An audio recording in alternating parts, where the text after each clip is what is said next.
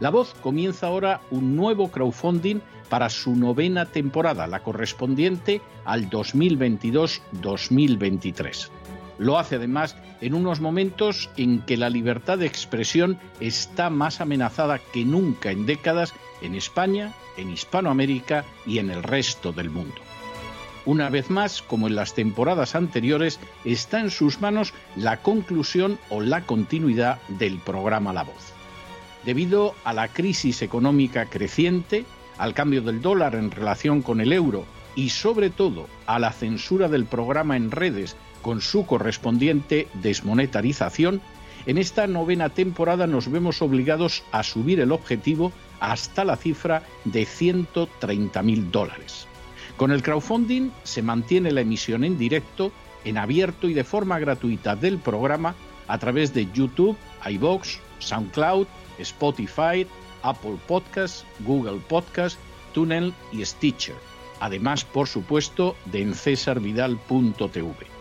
De hecho, es este crowdfunding el que permitirá poder seguir emitiendo en cesarvidal.tv, ya que sin la continuidad de la voz no puede haber continuidad de contenidos en ese canal televisivo. Si la voz, tras la conclusión de esta temporada, no pudiera regresar en el mes de octubre, quizá no sucedería algo tan grave. Una vez más, habría quedado de manifiesto, como tantas veces a lo largo de la historia de las naciones hispanas, que para muchos es preferible quejarse, protestar o amargarse a enfrentarse de manera práctica con un problema concreto. No pasaría nada. La voz simplemente dejaría de emitirse por la sencilla razón de que no hay suficientes personas dispuestas a asumir el apoyo de su causa, que es la de la libertad y de la verdad, la de la información independiente y la opinión rigurosa, la de la lucha contra las tiranías y contra aquellos proyectos que pretenden convertir en esclavos a los seres humanos. Si piensan que merece la pena seguir escuchando día a día la voz, son ustedes bienvenidos a la hora de contribuir al nuevo crowdfunding que permitirá que puedan escuchar este programa radiofónico una temporada más. Muchas, muchas, muchas gracias por todo. God bless you. Que Dios los bendiga.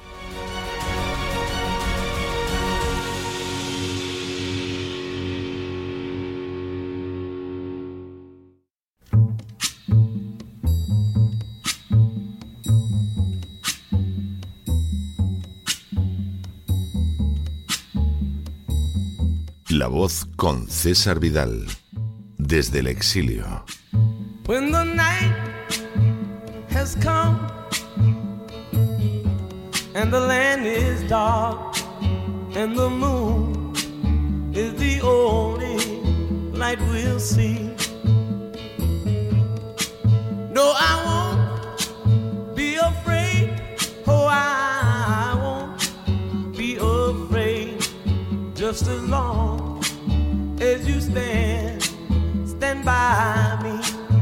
muy buenos días, muy buenas tardes, muy buenas noches y muy bienvenidos a esta nueva singladura de la voz.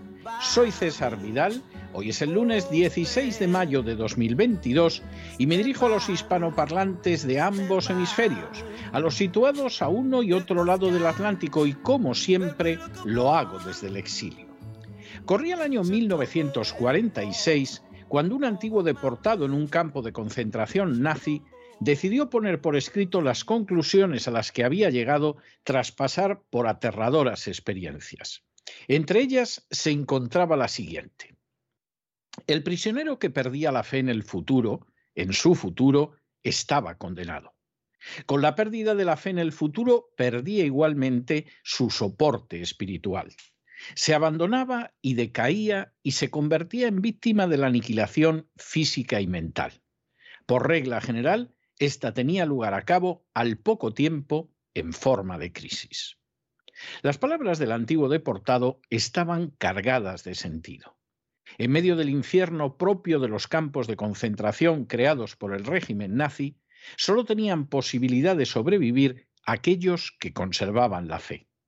Los que la perdían los que renunciaban a la esperanza, Los que no veían futuro en su situación iniciaban un proceso de depresión, de deterioro, de desplome, que en un momento determinado desembocaba en una crisis, crisis a la que seguía de manera indefectible la muerte.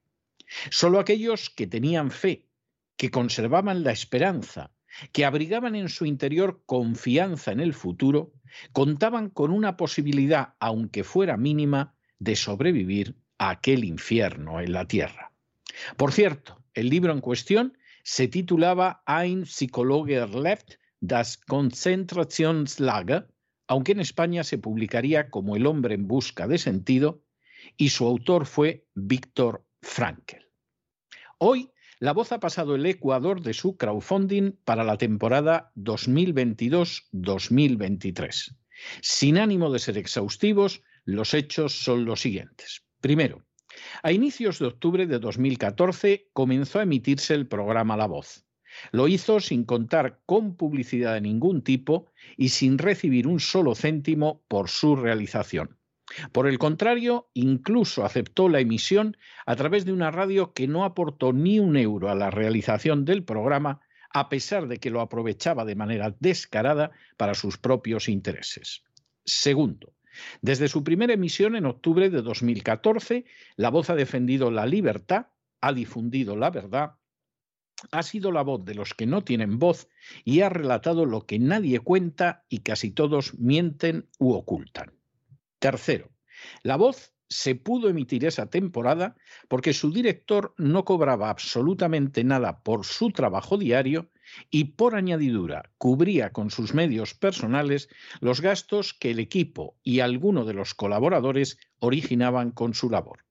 Cuarto, la siguiente temporada, La Voz inició una andadura independiente recurriendo al sistema de crowdfunding para su financiación.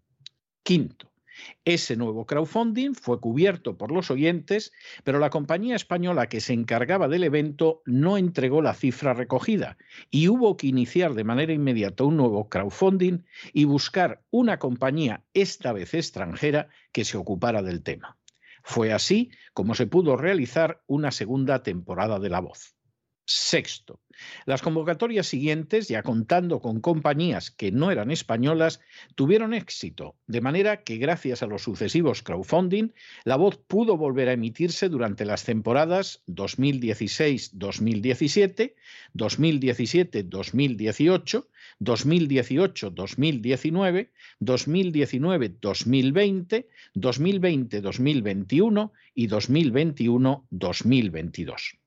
Séptimo, a mitad de la semana pasada, La Voz comenzó el crowdfunding para la, octava, la novena temporada, la correspondiente a 2022-2023. Octavo, este fin de semana, al cabo de cinco días de su inicio, La Voz consiguió pasar el Ecuador del crowdfunding. A pesar de todo, en estos momentos aún queda un 44% por reunir para concluir la cifra necesaria para la novena temporada de La Voz. Noveno. Si el crowdfunding no alcanzara su objetivo en los días que restan, la voz tendría que enmudecer por la sencilla razón de que resulta imposible mantener el coste de los colaboradores y trabajadores y del servicio técnico y porque por añadidura implica para su director restar un tiempo de trabajo a su mantenimiento personal que no resulta asumible. Y décimo, una vez más, como en las temporadas anteriores, descansa totalmente en sus manos si la voz va a finalizar o a continuar. La voz se lanzó a emitir hace ya ocho temporadas sobre una base única, la defensa de la verdad y de la libertad, en una época en que los medios de comunicación no solo se caracterizan por una creciente superficialidad, sino también por una escandalosa sumisión a los poderes fácticos y una opacidad sobre temas que afectan de manera más que directa a los ciudadanos. Basta escuchar la radio, ver la televisión o leer la prensa para percatarse de que la principal preocupación de los distintos medios y programas es recibir el dinero de los políticos que están en las instituciones y el de las más diversas empresas mediante la publicidad pública y privada. La obtención de dinero a través de la publicidad pública y privada se ha convertido en la principal misión de los medios que para conseguirlo no dudan en alquilarse y prostituirse. La vocación del programa La Voz fue siempre la de defender la verdad y la libertad, la de ser la voz de los que no tienen voz y la de informarles con veracidad y rigor de lo que es verdaderamente relevante y no de lo que algunos desearían que los ciudadanos consideraran como tal. En sus manos está, colaborando con el crowdfunding, ayudar en el sostenimiento de una nueva temporada que se emitiría Dios mediante a partir del mes de octubre. Si la voz no pudiera regresar, quizá no sucedería algo tan grave. Una vez más, habría quedado de manifiesto, como tantas veces a lo largo de la historia de España, que para muchos es preferible quejarse, protestar o amargarse a enfrentarse de manera práctica con problemas concretos. No pasaría nada.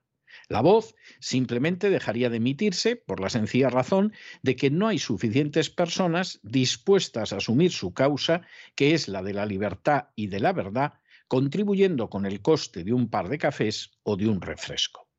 Personalmente, el final de la voz no causaría trastorno alguno al que ahora se dirige a ustedes. Soy consciente de que todo su equipo ha demostrado una entrega y un sacrificio muy superior al de la media internacional. Estoy más que orgulloso de todos ellos. Pero por lo que se refiere a quien ahora se dirige a ustedes, podría disponer de más de ocho horas adicionales de tiempo libre cada día. Así, dejaría de emplear un tiempo y un dinero nada escasos sin recibir contraprestación mensual. Se habría cerrado una etapa personal y comenzaría otra. Se trataría además de una experiencia que ha atravesado no pocas veces a lo largo de los últimos 40 años. Si quien ahora se dirige a ustedes persiste en esta brega cotidiana, no es desde luego por beneficio personal, sino por sentido del deber y por responsabilidad. Bien distinta, sin embargo, sería la situación de los oyentes. Basta ver la inmensa dificultad para encontrar noticias sobre los jugosos beneficios que obtienen a costa de los contribuyentes segmentos privilegiados como la empresa farmacéutica, las compañías energéticas, la banca, los fabricantes de armas, el empresariano cercano al poder o la Iglesia Católica, para darse cuenta de que no exageramos lo más mínimo al hablar de la importancia de las informaciones transmitidas por la voz. De hecho, a pesar de la conocida catadura del presidente Pedro Sánchez, los medios españoles han corrido a reposicionarse en relación con la publicidad y a realizar piruetas para conseguirla con conductas adulatorias que causan sonrojo. Y no es una excepcionalidad española. Podemos ver panoramas muy parecidos en todo el mundo. Frente a esa situación, resulta indispensable que haya quien informe con libertad y veracidad aunque solo sea para dejar de manifiesto que frente a otros medios, la voz ha dicho siempre la verdad durante estos años acerca de temas tan espinosos como la deuda, el gasto público, la corrupción, la agenda globalista, la crisis del coronavirus, las verdaderas consecuencias de las vacunas o la guerra de Ucrania. Es doloroso señalarlo, pero no se hagan ustedes ilusiones. No habrá información libre salvo en reductos pequeños y poco conocidos. Para la práctica totalidad se trata no de informar a los ciudadanos, sino de cerrar en positivo la cuenta de resultados o, como ha confesado públicamente el capo de una de las televisiones más importantes de España, de vender cuanta más publicidad mejor. Que en esa venta de publicidad tenga lugar, además, la venta de la verdad, de la libertad, y de la dignidad resulta verdaderamente sobrecogedor. Si la voz se clausura, precisamente porque nunca se ha vendido, ni ha recibido dinero de los partidos, ni ha contado con la bendición de confesión religiosa alguna, ni por supuesto tiene el respaldo de los sindicatos o de otras fuerzas sociales, tendrán ustedes que buscar otro sitio para enterarse de lo que sucede y también para contar con una voz que se preste a aquellos que no tienen voz. Si por el contrario la causa de la libertad y de la verdad significa para ustedes algo más que una charla de café, si desean seguir recibiendo una información veraz y crítica, si ansían conocer las noticias que les afectan a ustedes y a sus familias, si están hartos de que los engañen y quieren saber la realidad, si piensan que merece la pena seguir escuchando la voz. Y sobre todo, si como supo señalar Víctor Frankel, ansían seguir recibiendo la esperanza, la fe y la inspiración para sobrevivir estos tiempos difíciles, si es así, aún les quedan algunos días para colaborar en ese empeño mediante su contribución al crowdfunding. Ustedes tienen en sus manos la oportunidad de realizar cambios. Y no se dejen llevar por el desánimo o la frustración, porque a pesar de que los poderosos muchas veces parecen gigantes, es solo porque se les contempla de rodillas y ya va siendo hora de ponerse en pie. Mientras tanto, en el tiempo que han necesitado ustedes para escuchar este editorial, la deuda pública española ha aumentado en más de 7 millones de euros que en no escasa medida han ido a parar a las furcias mediáticas. La voz nunca ha recibido, ni recibe, ni recibirá un solo céntimo de esa deuda. Y lo dice con absoluto orgullo y total determinación. Muy buenos días, muy buenas tardes, muy buenas noches. Les ha hablado César Vidal desde el exilio. Que Dios los bendiga.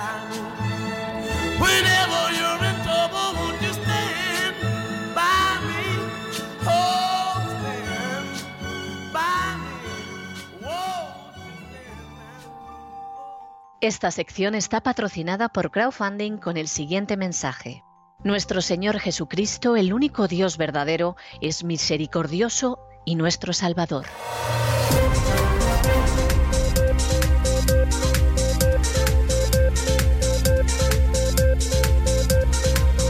Las noticias del día. Estamos de regreso y estamos de regreso después de ese editorial que hemos dedicado al paso del Ecuador del programa La Voz, del crowdfunding del programa La Voz, para ser más exactos. Por regla general, en todas las temporadas siempre hablamos de cuando inicia el crowdfunding, pasan semanas y semanas, a veces hasta algún mes, y entonces tenemos un editorial hablando de cómo hemos pasado el Ecuador. Bueno, pues este año no ha sido así. No hemos cubierto todavía la primera semana y ya estamos en más del 57% del crowdfunding mientras me dirijo a ustedes. Eh, puede que cuando acabe el día ya hayamos llegado holgadamente al 60%, Dios dirá, pero en cualquier caso la respuesta de este año está siendo una respuesta excepcional y es una respuesta que nosotros les agradecemos porque implica que seguramente nos están votando otra vez hasta que lleguemos al 100% no lo vamos a saber, pero de momento todo indica que nos están votando para que nos quedemos una temporada más. Porque efectivamente La Voz es el único programa de la radio que es votado por sus oyentes. Y si sus oyentes no votan que permanezca el programa y además votan con algún tipo de donación, el programa no puede seguir un año más. Esa es la realidad. Bueno, pues se da la circunstancia de que en estos momentos hemos pasado el Ecuador, nos queda un poquito más del 40% de reunir del crowdfunding y Dios quiera que efectivamente ustedes nos vuelvan a otorgar su confianza una vez más. Por supuesto, y esto tengo que decirlo, aclararlo e insistir en ello, nosotros jamás les pedimos dinero. Mucho menos se nos ocurre coaccionarlos, obligarlos, manipularlos para que nos den dinero. ¿Por qué? Porque nosotros creemos, y lo creemos profundamente y lo creemos de corazón, que nadie sabe mejor cómo emplear el dinero que aquel que lo ha ganado con su esfuerzo. De manera que si llega alguien y es un buscabonus de la agencia tributaria, es un político, es un sindicalista o es un clérigo, y les empieza a decir cómo tienen que emplear ustedes el dinero y además que es mejor como ellos dicen, son unos canallas, unos ladrones y unos estafadores. A lo mejor alguno de ellos tiene esta buena fe, puede ser, puede ser. Pero lo cierto es que la función que cumplen es la de robarles, engañarles y estafarles. Como ustedes saben cómo hay que emplear el dinero, no lo sabe nadie. Y es así porque el dinero lo han ganado ustedes. De manera que si uno de ustedes dice, bueno, pues lo que me costaría tomarme un par de cafés, lo que me gustaría tomarme un refresco, lo voy a dar para el crowdfunding de la voz. Nosotros se lo agradecemos desde lo más profundo del corazón.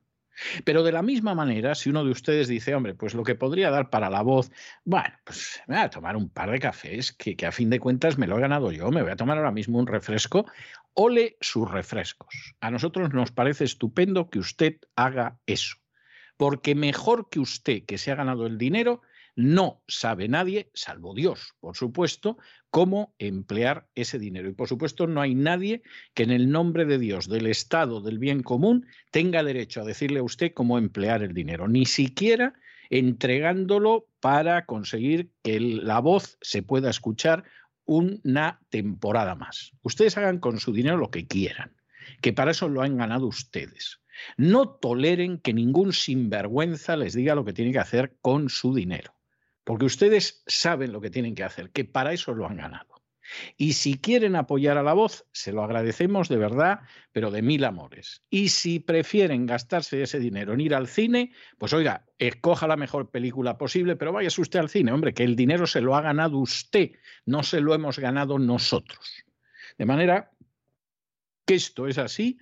Nosotros esperamos en que nos sigan respaldando para una temporada más. Vamos a muy buen ritmo en el crowdfunding, pero todavía queda más de un 40% de camino por andar, que es mucho camino, no nos vamos a engañar, y en cualquier caso en la voluntad de ustedes queda si efectivamente aquí nos quedamos un año más, una nueva temporada, que sería la novena temporada, la 2022-2023, o por el contrario, pues aquí se acaban las temporadas de la voz y no pasa nada. Fue fantástico mientras duró y en un momento determinado, pues se habría acabado como se acaban todas las cosas en la vida. Y dicho esto, entramos ya en nuestro boletín de noticias y como siempre entramos en primer lugar con ese segmento dedicado a España y nos vamos a Cataluña. Porque estudiantes nacionalistas del sindicato SPC han decidido encadenarse ante la delegación del gobierno en Cataluña contra la enseñanza de un 25% de las clases en español que ha decidido el Tribunal Superior de Justicia de Cataluña. Y por supuesto, el gobierno catalán, que siempre ha estado formado por gente que ha pisoteado la legalidad a capricho, sin que con ellos se enfrentaran los gobiernos nacionales, pues ha decidido que, hombre, que sí, que podemos dejar el 25% de la enseñanza, pero incluimos ahí el recreo, y si los niños hablan en español, lo descontamos del 25%, incluimos si navegan por Internet, que pueden navegar en español, porque claro, las posibilidades de navegar en español en Internet son inmensas, en catalán poquito, pues una lengua pues realmente de, comunicación, de andar por casa, no, no es una lengua eh, realmente de, estas grandes lenguas como es el español, como es el inglés, no, el catalán no, el catalán pues una lengüecilla, para, pues eso, para hablar en familia y poquito más. No nos vamos a engañar, las cosas como son. no se puede comparar el lenguaje de los apaches con el alemán. O sea, si es que esto son hechos objetivos y nadie desprecia el lenguaje de los apaches, ¿no? que, lo han conservado a pesar de, de, las batallas contra los españoles y los mexicanos y los norteamericanos y tal, pero el apache es el apache y el alemán es el alemán. Y aquí no, no vale engañarse. ¿Eh? Y aunque en el catalán quieran meter el valenciano y quieran meter el mallorquín y otras cosas que no son catalán, pues no así, pues es una lengua de relativa de muy poquita importancia de una importancia mínima, ínfima, seguramente más que el vascuence, pero tampoco vayan ustedes a creer que mucho más. Claro, que en un momento determinado, en una región de España que tiene importancia porque es una región de España, si fuera una nación independiente, eso tendría la importancia de Eslovaquia, vamos, ni siquiera la de Bulgaria que, en Cataluña pues de pronto decidan que la enseñanza se va a dar en catalán, que más allá de los Pirineos no vas a ningún sitio con eso, y que vas a perseguir de la manera más miserable y más ilegal el español, pues es de gente que no tiene las neuronas en su sitio. O sea, esto es algo absolutamente de sentido común. Es como si aquí en un estado de los Estados Unidos de pronto decidieran que la enseñanza tenía que ser en Kiowa, que era una de las lenguas de una de las etnias indígenas, y no ser en inglés. Y entonces cuando de pronto alguien dijera, hombre, pero por lo menos una cuarta parte de la enseñanza en inglés y el 75 en Kiowa, Bueno, pues entonces dijeran, sí, pero que cuenten también eh, lo que se ve en Internet y si en el recreo hablan en inglés, que, que mucho inglés. Pues eso es lo que pasa en Cataluña. Y claro, esto es el fraude de ley continuado con el que se vive en Cataluña desde hace muchísimo tiempo. Y todavía con los estudiantes estos que deben de tener un melón entre las orejas diciendo que hay que defender la lengua y que qué es eso de que el 25% se enseñe en español. Pero atontado, ¿dónde vas a ir con el catalán? O sea, ¿a qué aspiras con el catalán? ¿A ser un funcionario del gobierno autonómico de Cataluña? Porque salvo que sea eso, con el catalán no vas a ningún sitio en el mundo. Y con el español te comunicas con centenares de millones de personas. Allá tú, si quieres ser tonto. Oye, y a lo mejor si tienes un buen enchufe y eres de la izquierda o algo así, pues sí, consigues un puesto de funcionario mientras dure el aparato del Estado, pues dura pero, pero vamos a ser medianamente serios. Y esto, por supuesto, además no es gratis, esto cuesta mucho dinero. Y tiene un coste enorme más allá del dinero. ¿Y ese coste quién lo asume? Pues vosotros, queridos niños, ¿quién lo va a asumir? Si al final el nacionalismo catalán es una plaga para beneficio de cuatro sinvergüenzas, de cuatro alucinados, que pagan, sin embargo, todos los españoles. En fin, examinamos este y otros temas que les afectan a ustedes, pero de manera directa, con la ayuda inestimable de María Jesús Alfaya. María Jesús, muy buenas noches. Muy buenas noches, César. Muy buenas noches a los oyentes de la voz. Recordarles que una temporada más comienza el crowdfunding de la voz para poder seguir informándoles y dándoles cuenta de realidades que otros no les cuentan, y para seguir siendo, como no, la voz de los que no tienen voz. Debido a la crisis económica, al cambio del dólar en relación con el euro y sobre todo a la censura del programa en las redes con su correspondiente desmonetarización, en esta novena temporada nos vemos obligados a subir el objetivo hasta la cifra de 130.000 dólares. Con esa cantidad la voz podrá cubrir todos los gastos que permiten que puedan seguir escuchando este programa y también el canal www.cesarvidal.tv. Si quieren contribuir a la causa de la verdad y de la libertad, son bienvenidos a contribuir en el crowdfunding de la voz. Y arrancamos, como siempre, en estas noticias del Día de la Voz, con noticias de nuestro país, España. Un grupo de estudiantes del sindicato SEPC, vinculado con los independentistas de la CUP, se han concentrado frente a la delegación de gobierno en Cataluña para protestar contra el fallo judicial que obliga a que al menos el 25% de las clases en Cataluña se impartan en castellano, algo que no ocurre actualmente. Algunos de ellos se han encadenado de estos manifestantes a barriles con pancartas que decían nuestra lengua, nuestro futuro. Este sindicato tiene antecedentes de violencia y hay que recordar el movimiento denominado Esquerra Independentista que lidera políticamente la CUP y en el que se incluyen entre otros Arran y el Sindicato de Estudiantes de los Países Catalanes, han protagonizado 89 actos violentos en la comunidad autónoma catalana. De los últimos cinco años, el más violento fue cuando entre Arran y este sindicato que se encadenan ahora llevaron a, a, cabo 52 ataques, una media de un acto violento por semana. En el año 2017 fue el año del referéndum ilegal y de la sentencia del Tribunal Supremo contra los responsables políticos del mal llamado procés. Pero no son solo estos estudiantes independentistas, tienen detrás el independentismo en bloque y a la cabeza el propio gobierno independentista catalán, quien se niega a cumplir la sentencia judicial del pasado mes de diciembre. Es por ello que ahora el Tribunal Superior de Justicia de Cataluña ordenaba el pasado 9 de mayo a la Consejería de Educación de Cataluña que ejecutara en el máximo de 15 días la sentencia que obliga a impartir al menos un 25% de horas lectivas en castellano. El auto requiere al consejero de Educación, Josep González Cambrai, que dicte las instrucciones y establezca las garantías de control para que todos los alumnos tengan ese derecho. Un requerimiento judicial que fuerza a la ejecución de la sentencia que ese mismo tribunal dictara en diciembre del año 2020. Fallo que, además del 25% de horas en castellano, incluye la asignatura de lengua castellana y además otra asignatura troncal en castellano. algo que el gobierno catalán sigue sin estar dispuesto a cumplir. Prepara un decretazo para burlar la sentencia del Tribunal Superior de Justicia de Cataluña. Según el consejero de Educación, tratarán de, les leemos, fortalecer el modelo lingüístico y dotar de más seguridad los proyectos lingüísticos de los centros educativos. Más seguridad todavía. Aunque poco o nada se sabe de este decreto, se ha filtrado que la estratagema consiste en defender que los niños hablan demasiado español en sus ratos de libertad. Es decir, cuentan las horas fuera de las aulas, pero dentro del centro para el cómputo lingüístico, es decir, el patio, el comedor, las actividades extraescolares, la interacción personal entre alumnos, la búsqueda de información por Internet o la biblioteca, aunque el trabajo se entregue en catalán. Dicen que en estas horas ya hablan suficiente catalán, el 25% que impone esta sentencia.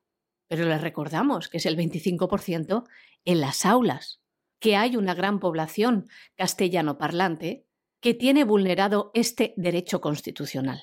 Bueno, y no nos vamos de Cataluña, no nos vamos de Cataluña porque efectivamente entre la guerra de Ucrania, la inflación, la crisis, etcétera, etcétera, hay quien piensa que aquello está apaciguado. No, aquello está igual de mal que desde hace décadas. Y evidentemente, ¿quién lo paga? Pues el conjunto de los españoles pagan todo aquello, que es una sentina verdaderamente. Posiblemente, salvo Ucrania, además es la región más corrupta de Europa, incluso más que Andalucía, desde luego mucho más costosa y con menos población. Pero aquí, por supuesto, todo el mundo está a lo suyo y las castas privilegiadas están a lo suyo. Y entonces al cardenal arzobispo de Barcelona, a Omeya, en un momento determinado le dicen, oiga, ¿cómo puede ser que tenga usted banderas independentistas de Cataluña en las iglesias? No se supone que las iglesias deberían de ser para otras cosas.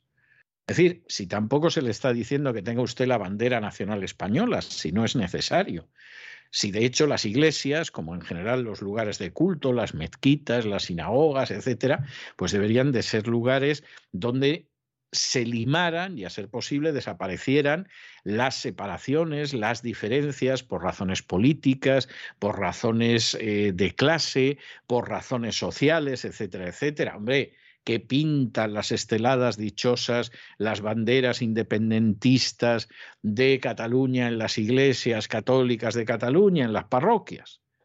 ¿Y qué contesta el cardenal arzobispo de Barcelona, señor Omeya, corrupto hasta las trancas, como es por definición la conferencia episcopal? Pues que la casa de Dios debe ser inclusiva.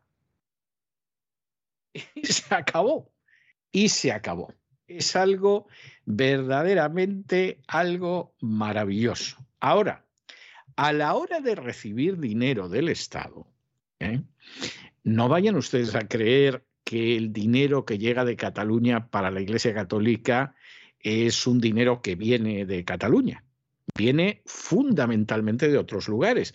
Y en el caso de aquellos fieles católicos, que no son muchos, todo hay que decirlo, que deciden sostener a su iglesia en sus necesidades, como es su obligación, y es la obligación de los fieles de cada confesión religiosa, pues resulta que en Cataluña, vamos, no se rascan el bolsillo ni de broma. Para mantener abiertas las iglesias católicas que todavía están abiertas en Cataluña, que están cerrando iglesias a mansalva y yo tengo que reconocer que no me sorprende lo más mínimo, resulta que tienen que contar con los bienes y con las dotaciones y con las aportaciones y las donaciones de los católicos de otras regiones de España. Y ahí, vamos, ahí ya sí que son inclusivos a más no poder. Bueno, la Iglesia Católica está recogiendo en toda España el fruto de lo que lleva sembrando mucho tiempo, que en estos momentos en España ya más del 50% de la población se defina como no creyente, en un país que hace menos de medio siglo era oficialmente católico, ya dice mucho. ¿eh? Ya dice mucho de cómo cuando no tenemos el Código Penal y el Código Civil en la mano para poder pegar un codigazo al que se mueve, efectivamente perdemos, pero a, a una velocidad supersónica, peso en medio de la población.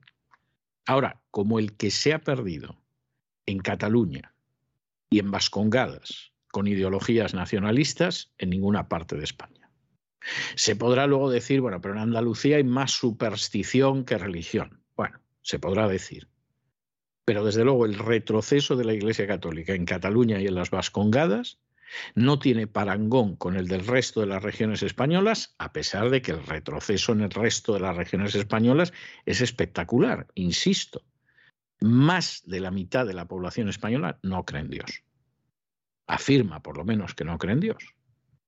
Y eso explica muchas de las cosas que suceden en España y además yo me atrevería a decir que muchas, muchas de las cosas que se da la circunstancia de que van a pasar en España porque al final existen leyes históricas, aunque muchas veces los historiadores las ignoren.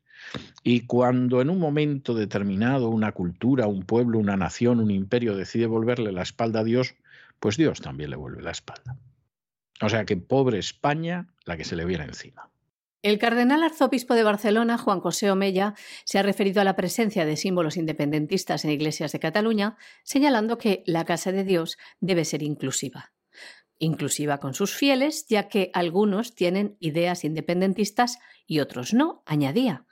Son opciones políticas de cada uno que debemos respetar, decía el cardenal Omeya, Afirmaba también que cuando colocan esos símbolos en los campanarios es difícil quitarlos porque normalmente los pueblos son responsabilidad de los ayuntamientos que son quienes pagan y cuidan tanto el reloj como la torre. Y añadía también porque, desgraciadamente o no tan desgraciadamente, los curas tienen también sus ideas políticas. Ya nos gustaría que no fuese así, decía. A juicio del cardenal arzobispo de Barcelona, les leemos, el cura debe de estar por encima de estas cuestiones y no militar en sus ideas públicamente, puesto que es un instrumento de comunión. Y ponía algún ejemplo de parroquias de su diócesis que han exhibido durante mucho tiempo simbología independentista y que se les ha pedido, decía, que la retiraran y aún así han pasado meses hasta que lo hacen. Hay que tener una gran paciencia, añadía el cardenal Omeya. Por otro lado, afirmaba lo siguiente los obispos no entran en temas políticos, en este caso sobre la independencia de Cataluña, porque son cosas del pueblo. La misión de la Iglesia es anunciar el Evangelio independientemente de lo que hagan los políticos.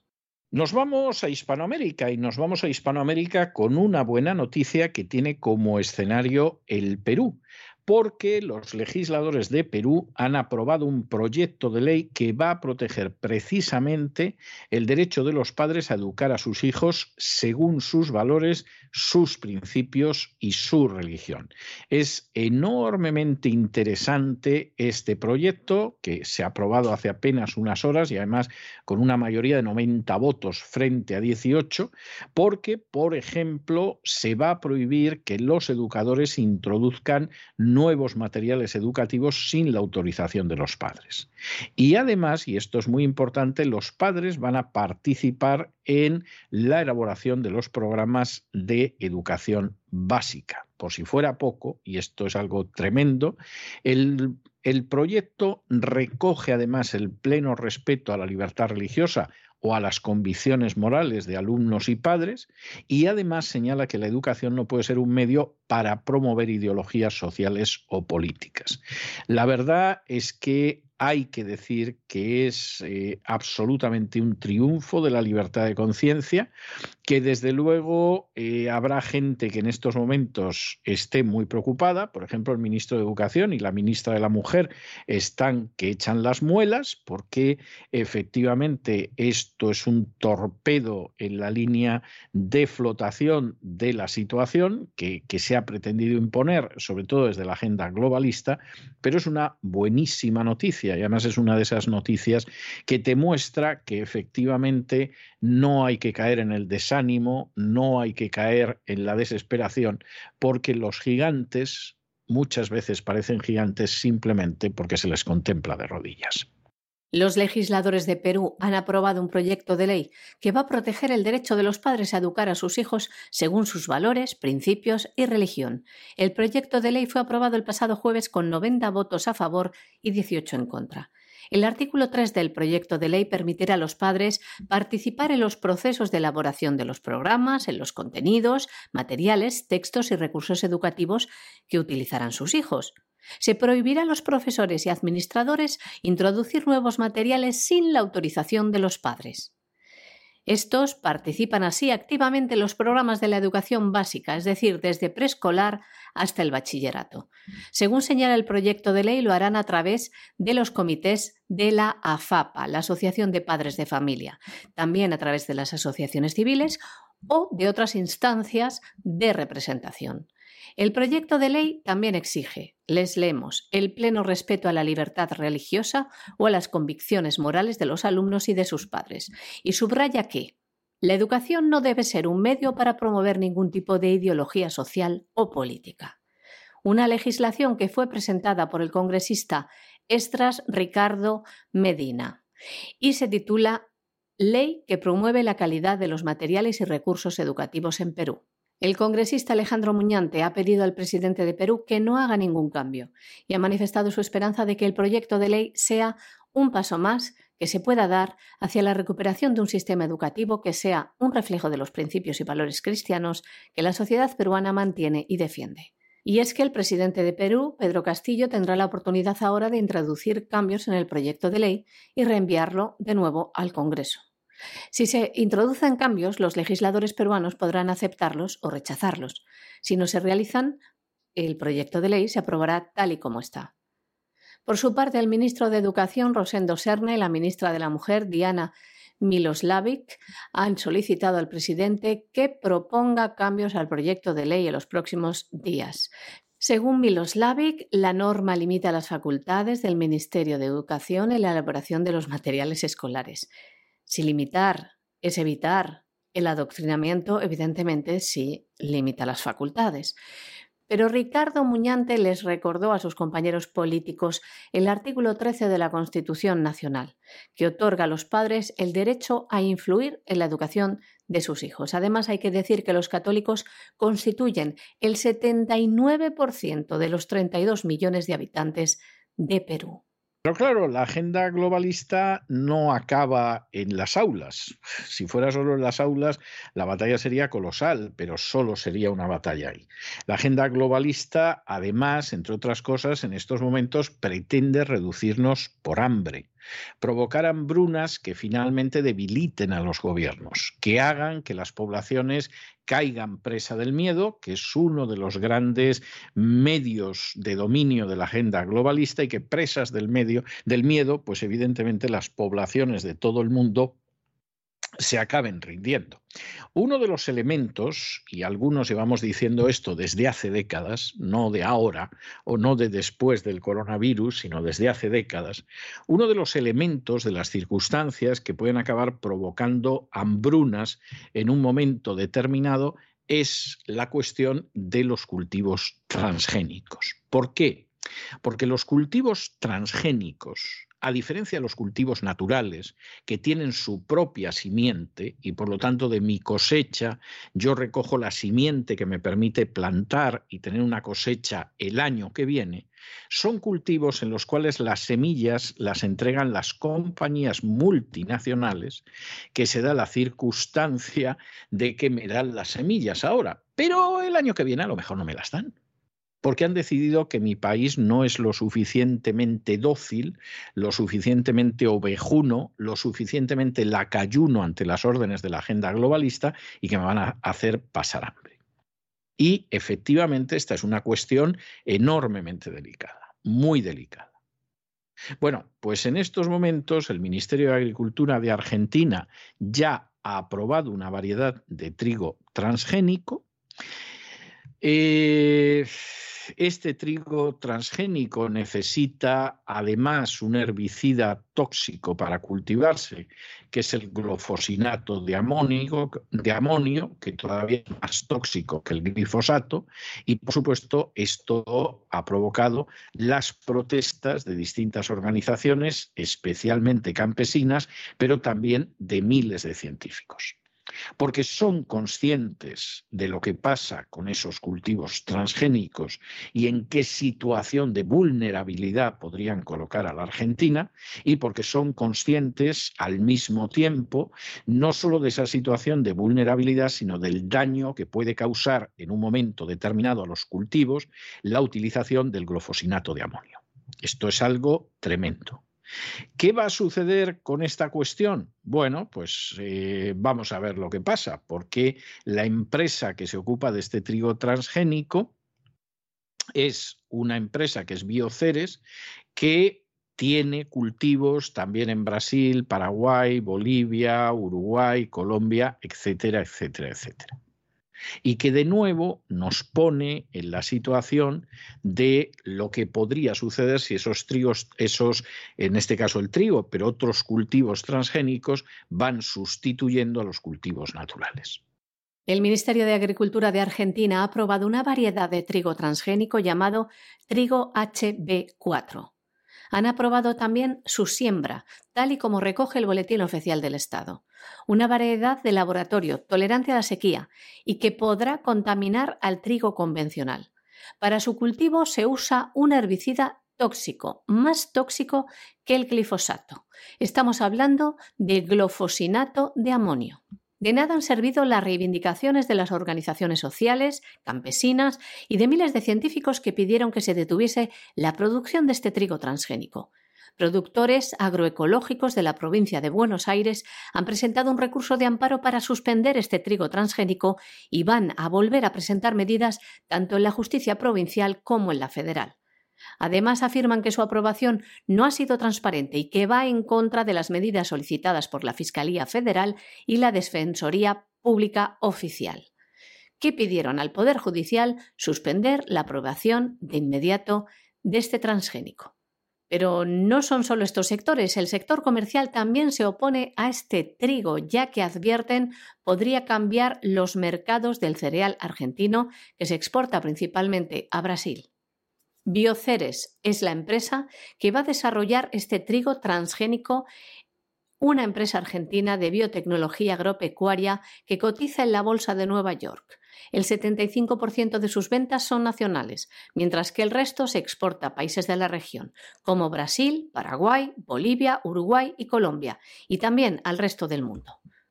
Si este engendro transgénico, el trigo HB4, resistente a la sequía y que va a estar impregnado del herbicida globosinato de amonio más tóxico que el glifosato, si acaba cultivándose, acabará en la mesa de los argentinos a través de la harina. Nos vamos a internacional y nos vamos a internacional con una noticia que es una noticia enormemente importante. La OTAN está presionando a otras naciones para que entren en la OTAN, lo cual, dicho sea de paso, evidentemente es una forma de provocar todavía más a Rusia, es decir, te molesta que te coloquemos los misiles y que te coloquemos un país enemigo en la frontera con Ucrania, pues te vamos a colocar más. Bueno, pues esto es como si en un momento determinado China o Rusia hubieran colocado misiles en México, Estados Unidos hubiera entrado en México militarmente para acabar con esa situación de amenaza y entonces Rusia o China hubieran dicho, ah, que te molesta que te hayamos colocado misiles en México, pues ahora te los colocamos en Panamá y en Puerto Rico. Te vas a enterar bonito estaría todo el mundo gritando sobre la expansión peligrosa, criminal y sanguinaria de China y de Rusia, sobre lo justificado de la intervención en México para evitarlo y sobre a ver cómo atizamos a Panamá y a Puerto Rico, que ya tenemos experiencia histórica de entrar allí militarmente. Como esto en estos momentos es la OTAN y supuestamente entrarían Suecia y Finlandia, que son países que siempre han sido neutrales, pues hay quien considera que esto es una gran conquista. Suecia se ha mantenido neutral durante muchísimos años, por supuesto en las dos guerras mundiales, y les ha ido muy bien. Es más, Suecia era el modelo de cómo podías tener tu sistema defensivo y al mismo tiempo no entrar en ninguno de los dos grandes bloques. Y lo hicieron de manera ejemplar. Parece ser que en Suecia esa ejemplaridad han decidido tirarla al retrete.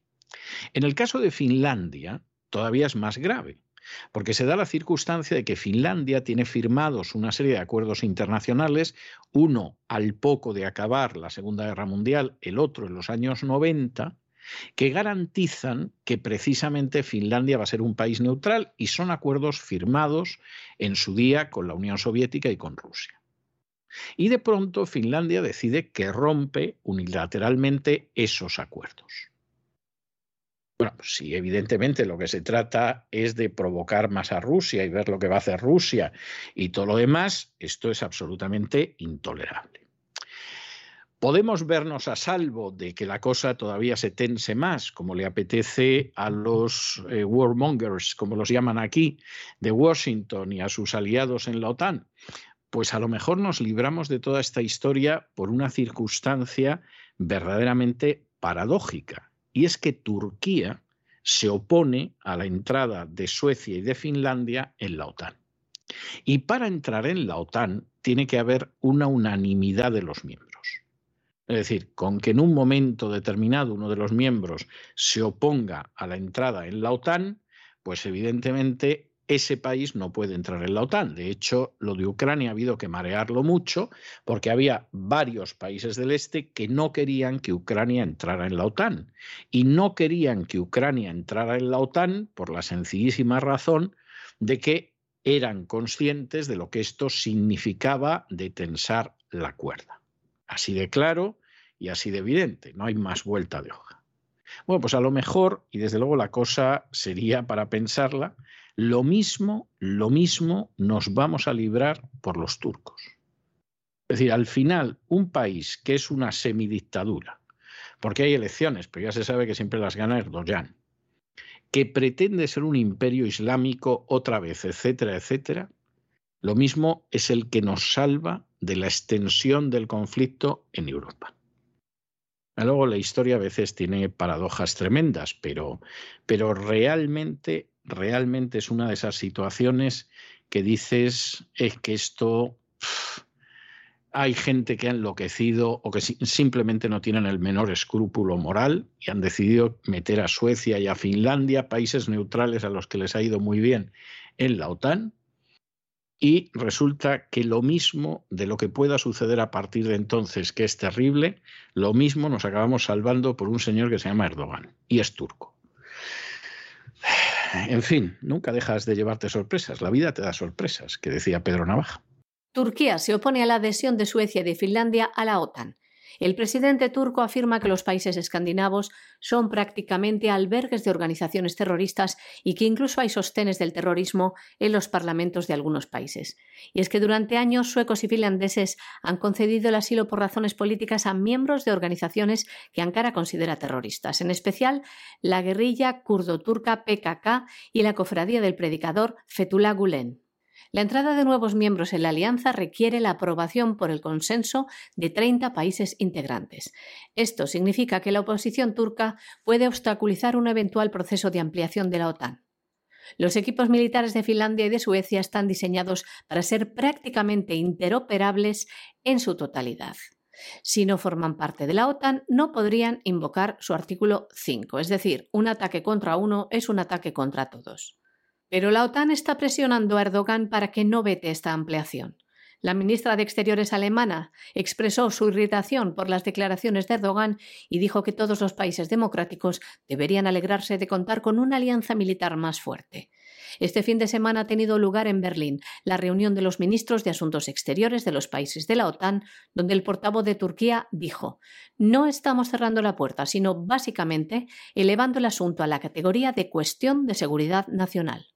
Tras esta reunión, Jens Stoltenberg, secretario general de la OTA, ha dicho que Alemania está acelerando los trámites para la incorporación de estos dos países en lo que sería el proceso de adhesión más corto y rápido de la historia.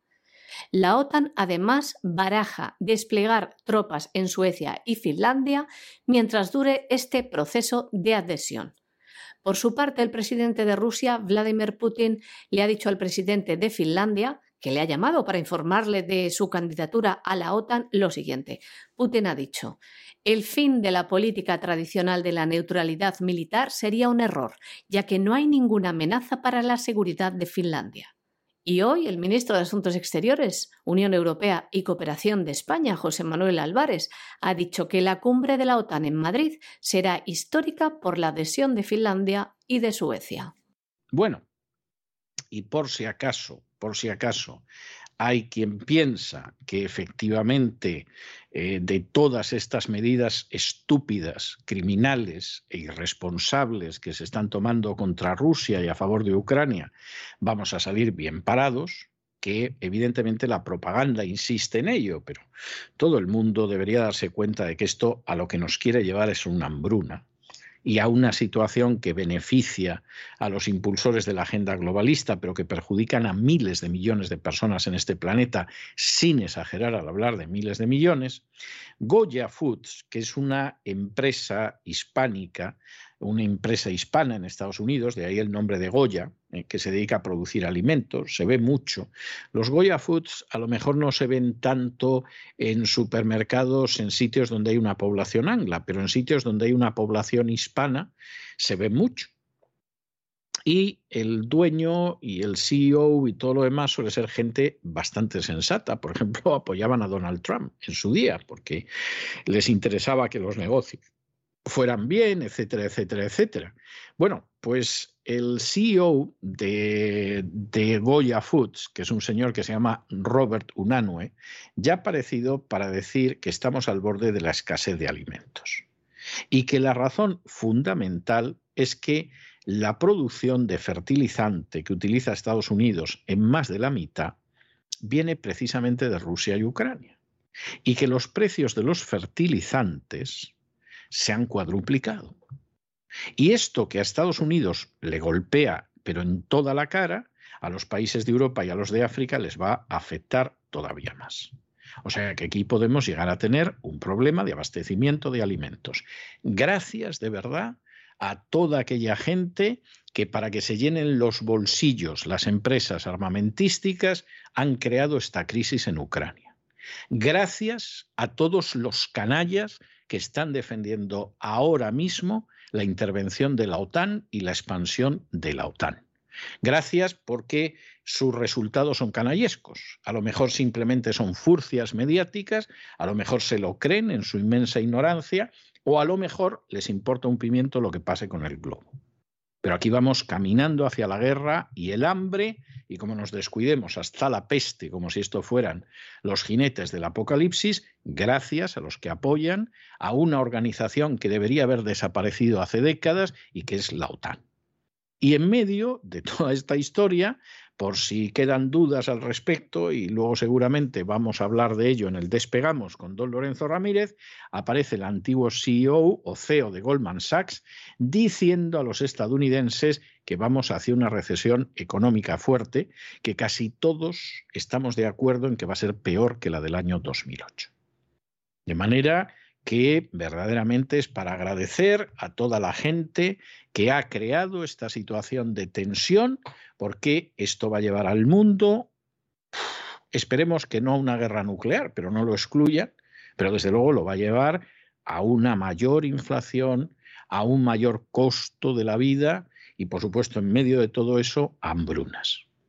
Es impresionante cómo ciertas personas en la tranquilidad de sus despachos o esperando que de esos despachos caiga sobre sus despachos el dinero de la publicidad o otro tipo de subvenciones, desprecian absolutamente la miseria, el dolor, el sufrimiento y la muerte que pueden caer sobre miles de millones de personas. Es un retrato real de lo que es la sociedad en que vivimos.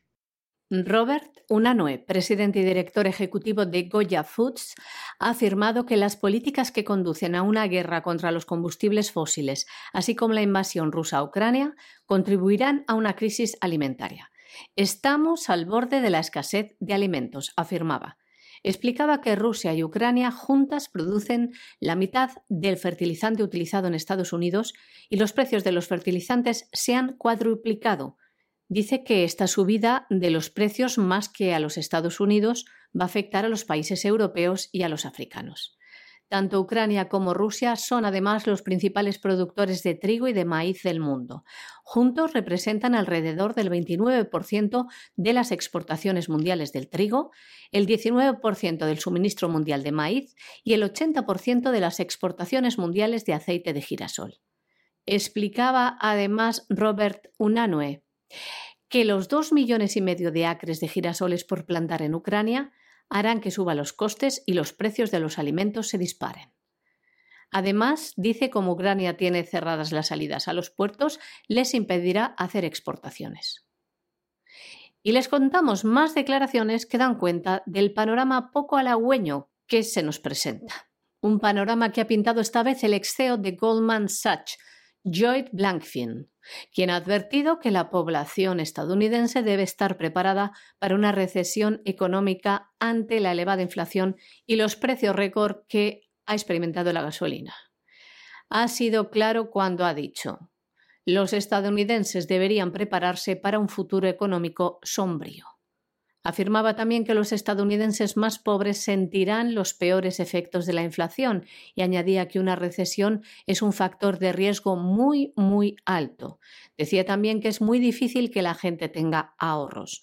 Los precios de los combustibles se disparan y también daba cuenta como ejemplo en un terreno más de necesidad de los padres de bebés que dicen que la leche en polvo para sus hijos ha aumentado un 8,3%.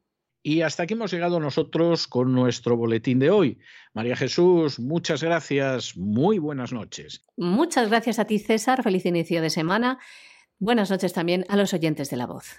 Y ustedes no se nos vayan, no se nos vayan porque viene enseguida don Lorenzo Ramírez y su despegamos. Vamos a hacer ese vuelo sobre la economía nacional e internacional, pero luego ya saben que como todos los lunes tenemos programa doble y sesión continua de cultura hispánica. Vamos a empezar en Así fue España, todavía así fue Hispania. Vamos a continuar con los visigodos y con el primer gran legislador visigodo, Eurico. Hablaremos de Eurico y de su familia famoso código y de otras cosas de la caída final del Imperio Romano y después continuaremos con doña Sagrario Fernández Prieto en este programa doble y sesión continua de cultura hispánica para que aprendan ustedes a hablar y escribir más correctamente en español. De manera que no se vayan, que regresamos enseguida.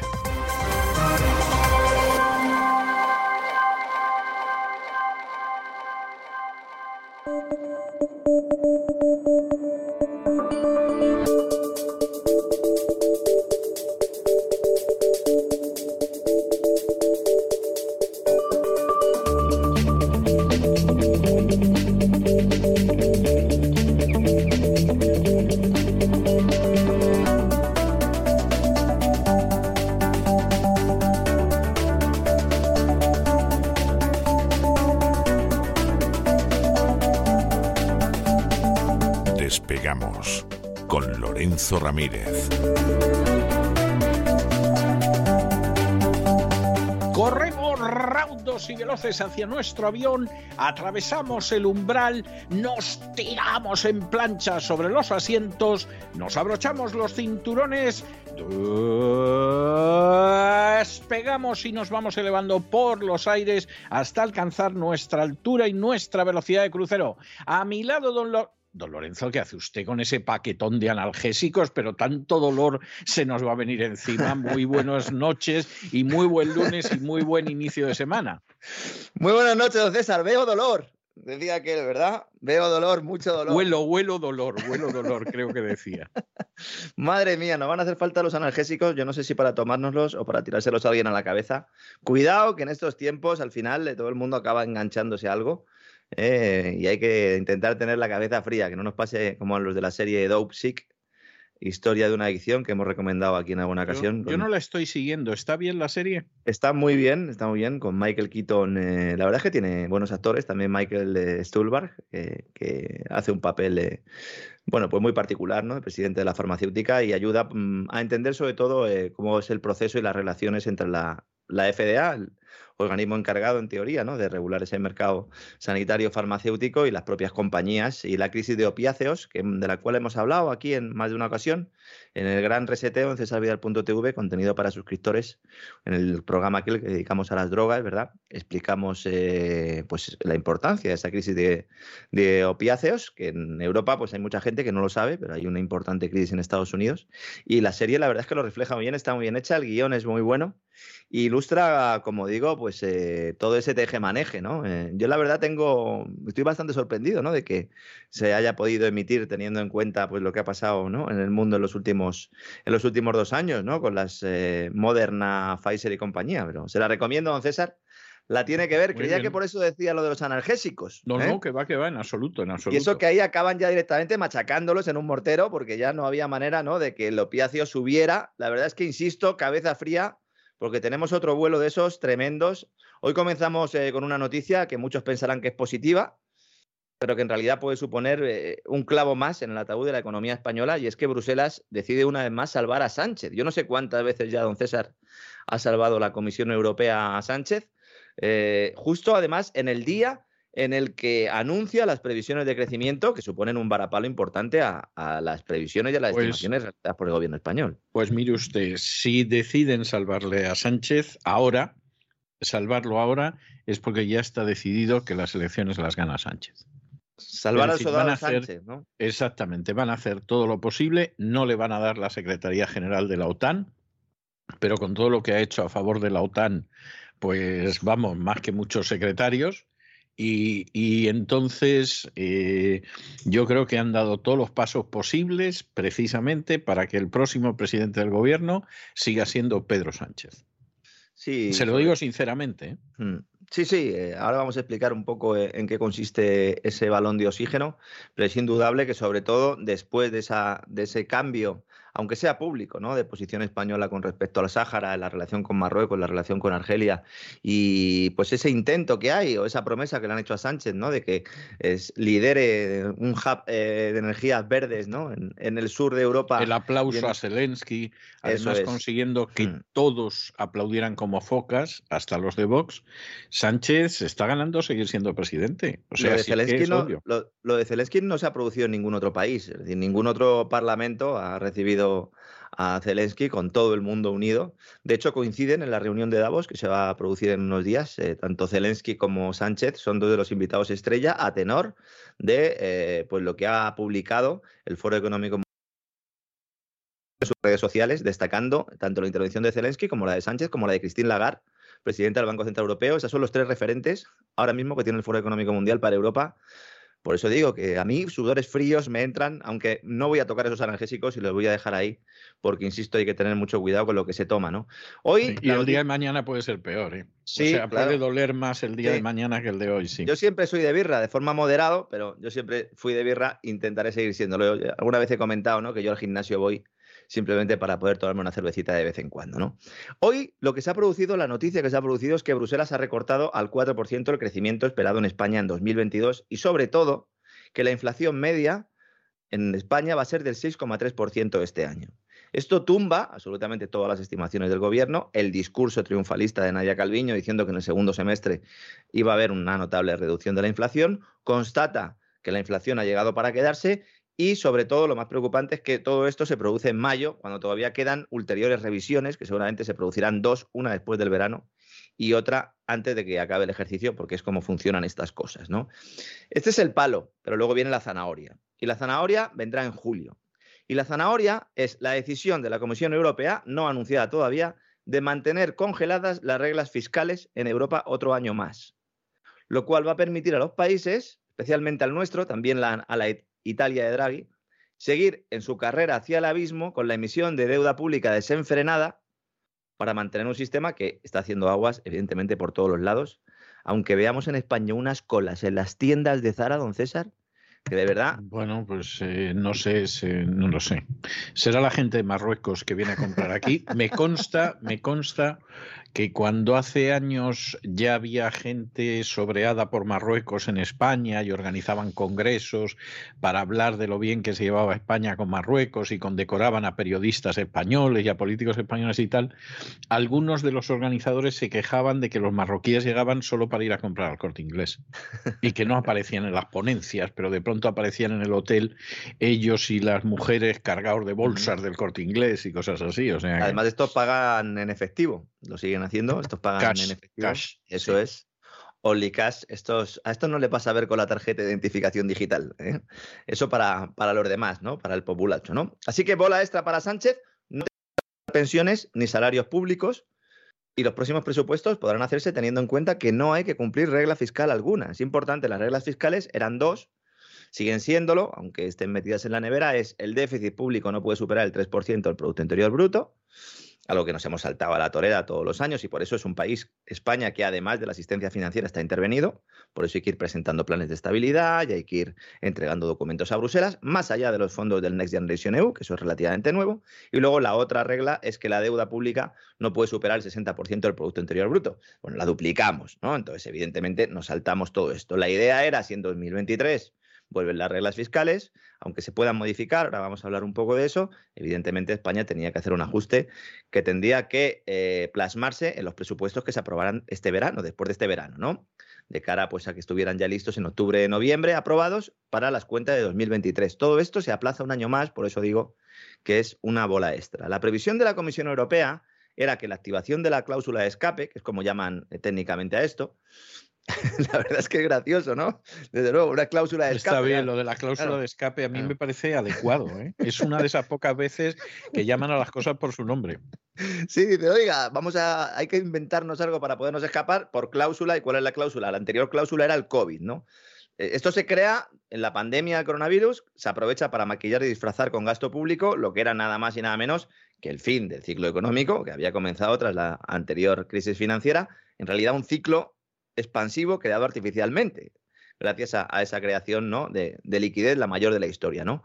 que permitió que mucho gasto público, eh, sobre todo vía emisiones de deuda, se obtiene ese dinero y luego gasto público casi todo dirigido a empresas, ¿eh? porque las familias han recibido muy poco, eh, excepto aquellos que han trincado algún crédito ubico y poco más. Entonces los gobiernos han gastado un dinero que logran emitiendo estos bonos, vendiendo estos bonos, que le compran inversores, porque el propio Banco Central también la compra, monetización de deuda, es tanto monta, monta tanto, el inversor compra porque sabe que hay un comprador en última instancia y esto pues ha provocado la mayor creación de liquidez, como digo, de la historia en, menos tiempo, ¿no? Entonces la idea era plegar velas en 2023. Claro, dicen, oiga, pues ya está, ¿no? Ya hemos conseguido de alguna manera pues eh, maquillar este fin de ciclo, pero mire usted por dónde que llega la guerra de Ucrania. Y entonces se ponen encima de la mesa las vergüenzas de la política energética europea y sobre todo sirve como excusa para seguir ese camino de la irresponsabilidad presupuestaria. ¿no? Hay que seguir gastando, es lo que nos están diciendo, y por ello se va a aplazar la entrada en vigor de las reglas fiscales hasta 2024 y ya veremos. Ya veremos, porque a ver. Bueno, la Unión Europea decidió que se suicida. ¿eh? Yo sigo pensando que esto es una estrategia para generar tanto caos económico que luego se pueda justificar la creación de un tesoro europeo. Sí, sí, sí, pero hay países que a ver cómo los convences. Y la, la propuesta de Ursula von der Bruggen de, de que al final las decisiones se tomen por mayoría y no por unanimidad, ya ha habido varias naciones que han dicho que ni hablar. claro, los sueñes ni los sueñes. ¿eh? Claro, le han dicho, deja la escoba en la puerta, por favor, ¿eh? no entres con escoba, por favor, ¿eh? y el sombrero te lo quitas, Úrsula, ¿no? Efectivamente, a ver, esto todavía no es oficial, es lo que sale de los círculos de Bruselas, ha llegado algún medio de comunicación, en España ha sido el diario digital La Información quien, quien lo ha contado primero. No va a ser hasta julio, cuando se haga público, eh, cuando la Comisión Europea publique un documento en el que se recopilen todas las ideas y debates acerca de esa recuperación de las reglas fiscales. Pero ¿cómo nos lo van a vender? Bueno, pues como una herramienta para no dejar a nadie atrás, para crear un escudo social y sobre todo para inversiones públicas que faciliten la transición energética y la digitalización de la economía. Todo para ser más verdes, para ser más modernos, para ser más inclusivos. Eso sí, con una deuda creciente que provocará la mayor crisis de la historia. Es decir, esta es la política menos sostenible que se puede hacer. ¿Por qué digo yo que al final el objetivo es crear un tesoro europeo? Porque ante una crisis de deuda de tal magnitud, la única manera de salir de ella es mutualizando la deuda. Es decir, que unos respondan por otros, a cambio de ceder la poca soberanía nacional que te quede. La idea de Macron y de Draghi, que son los que están llevando la batuta aquí, volvemos otra vez a hablar de Draghi, es la de establecer reglas fiscales individuales. Esto es una novedad que yo creo que puede cambiarlo todo. Pero usted, cree, ¿usted cree que eso va a colar? Yo creo que se va a hacer eh, estoy prácticamente convencido que se va a hacer porque si no se establecen reglas fiscales individuales, la eurozona está quebrada.